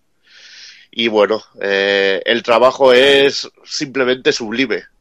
A mí, ¿sabes, ¿sabes lo que me volvió loco? Por ejemplo, Eh, el tema, por ejemplo, de la fase de los molinos tan tranquilo, luego temas que tienen un poquito así de jazz o temas en piano brutales, pero por ejemplo, llegar al primer jefe y que me sonaran esos guitarreos, tío, me volvió loco. El tema del primer boss, tío, es que me, me pareció increíble, tío. Pues no te imaginas lo que te, lo que te espera, porque cuando va avanzando la cosa, eh, la cosa va mejorando, porque es que es lo que tiene el juego, que van creciendo continuo. Y luego aparte, pues también lo que tú decías, el tema del, del, del agua, pues nos lo encontramos, pero reversionado, ¿sabes? Que es el clásico, pero con acordes nuevos, con alguna mezcla, con alguna, con alguna evolución. Y no sé, una Espe- auténtica espectacular. Espectacular, espectacular. Es que nada más empezar, tirarte ahí al agua y escuchar ese cambio de música, dices, "Uf, esto es. Este juego es eh, a este nivel, el nivel, a nivel musical, es nivel porno, tío. Es, es brutal, tío. Y a nivel de FX, pues tres cuartos de lo mismo, porque nos encontramos que el escenario no está callado, o no encontramos únicamente la, la música. Algo que da vida al juego realmente es la vida y el sonido que tiene detrás el escenario. Porque Eh, oyes a por ejemplo, el, el escenario que comentábamos antes, fuera de micros, el de, el de la sabana, tío. Que es que está todo animado ahí a lo bestia y suena una música rollete Rey León, tío, que es cachondísima. Sí, porque también tiene el rollito ese del Rey León del musical, con las marionetas, porque nos encontramos que salen jirafas y leones, pero son palos con las cabezas de los leones y esas cosas. Es un rollo así muy desenfadado, muy, muy teatral, muy... No sé, muy, muy fresco todo, tío. Es que es todo tan bonito y tan hermoso que es una, que es una auténtica que es una auténtica delicia poder jugarlo y escucharlo. Y bueno, yo creo que ya podemos ir diciendo unas conclusiones de, de este pedazo de juego y te dejo si quieres servir los, los honores. Bueno, simplemente para mí es una obra maestra del género de las plataformas. Eh, no he podido jugarlo aún completo, que llevaré dos mundos y medio así jugado, y decir que cada fase es totalmente distinta a la anterior, plagada de mecánicas originales, divertidas, eh, te sorprende cada dos por tres, es difícil pero no te llega a frustrar, porque una vez te pasas una fase te da ese, ese nivel de sensación de, de que he conseguido un logro, de que me he pasado un juego chungo, me he pasado una zona chunga que, que te alegra y te anima a seguir. Los checkpoints de, de cada fase están bien situados. Que, muchas veces te quedas ahí a, punto de llegar y dices que hijos de puta o te, o te caen las vidas a chorros, pero no te llega a frustrar porque estás deseando llegar a la siguiente fase y ver con qué te van a sorprender. Sin ninguna duda, Nintendo y Retro Studio lo han vuelto a conseguir y decir directamente que, que obra maestra, que juegazo de- del 15 otra vez para la Wii U y serio candidato a ser uno de los mejores juegos del año, pero tranquilamente. Pues yo poco más puedo añadir, compañero Evil, porque como he dicho al principio de, este análisis que nos hemos marcado, eh, realmente no solo diré que para mí es el mejor plataforma de Wii U, para mí realmente está, ha resultado ser el mejor plataforma al que me he enfrentado en muchísimo tiempo. Y mira que hemos, nos hemos podido echar a la cara auténticas obras de arte como Rayman Legends o, o, el, o el fantástico Super Mario 3D World. Pero realmente este Donkey Kong Country Tropical Freeze tiene algo fresco, nunca mejor dicho, es muy freeze. Tiene algo fresco, tiene algo diferente. Y si tú piensas que con dos, tres niveles de mundos que has visto no te ha dejado de, de sorprender y de ofrecer eh, cosas diferentes en cada una de las fases, eh, solo te puedo decir que es un juego que hasta su, hasta su último nivel te está ofreciendo algo diferente. Algo que hace de un juego que para mí sea bueno realmente. Un juego que empieza muy arriba y poco a poco va subiendo y va terminando mucho mejor. No como pasa muchas veces que nos encontramos con un juego bueno y que se mantiene o, va bajando poco a poco y luego tiene un punto de ascenso. No, Donkey Kong Country eh, Tropical Freeze es un juego que va en, en ascenso, un juego que entra por los ojos, que entra por los oídos y sinceramente difícil será que, que aparezca un plataformas mejor que, que esta maravilla. Un juego en donde vemos donde que realmente cuando se le pone cariño a una cosa y se tiene respeto por algo como es el mundo de los videojuegos, se puede hacer una auténtica maravilla. Y vamos contando poco a poco y nos vamos encontrando con que Wii U va teniendo a uno de los mejores juegos que nos estamos encontrando en la actual generación y en la pasada incluso. Y qué increíble es, tío, que después de jugar a Super Mario Red the World decir, hostia, es que no va a haber nada, nada Sí, que se pueda asemejar a esto y que a los, a los pocos meses tengas un juego así, tío. Es, me parece increíble, tío. Y realmente Wii U para mí ya merece mucho la pena con el catálogo que tiene ahora. Y si llega, y si se cumplen las promesas de lo que prometen los títulos que están por llegarnos, la consola más que satisfecho me, ha me habrá dejado. La verdad.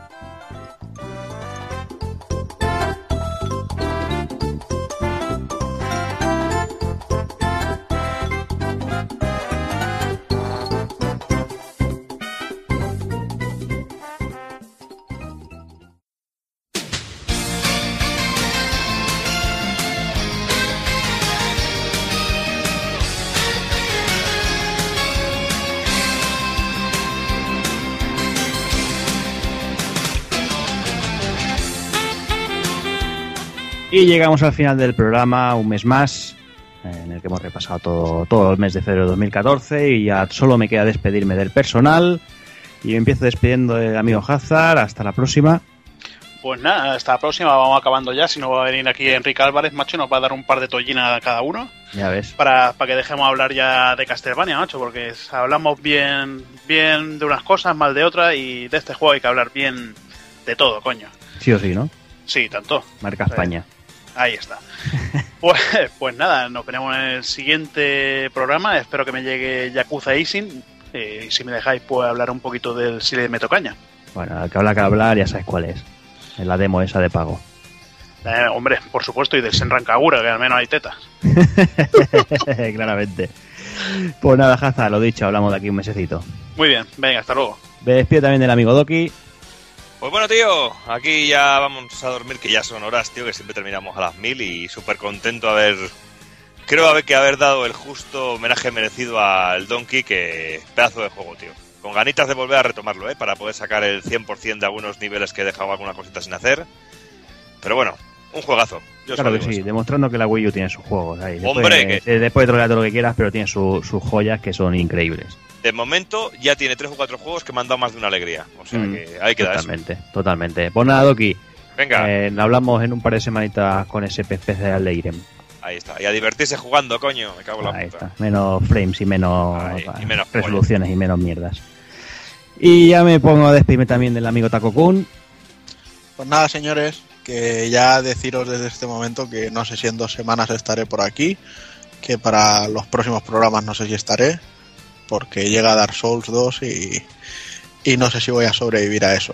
Habláis que sí Metal Gears, que sí Senran Kaguras, pero eh, yo creo que nos vamos a enfrentar al juego de la generación y, y eso esta se va, a, viene, se- ¿no? se va a llevar mucho tiempo de esta, de la que viene y, y de la, y hasta de la Super Nintendo, si se lo propone.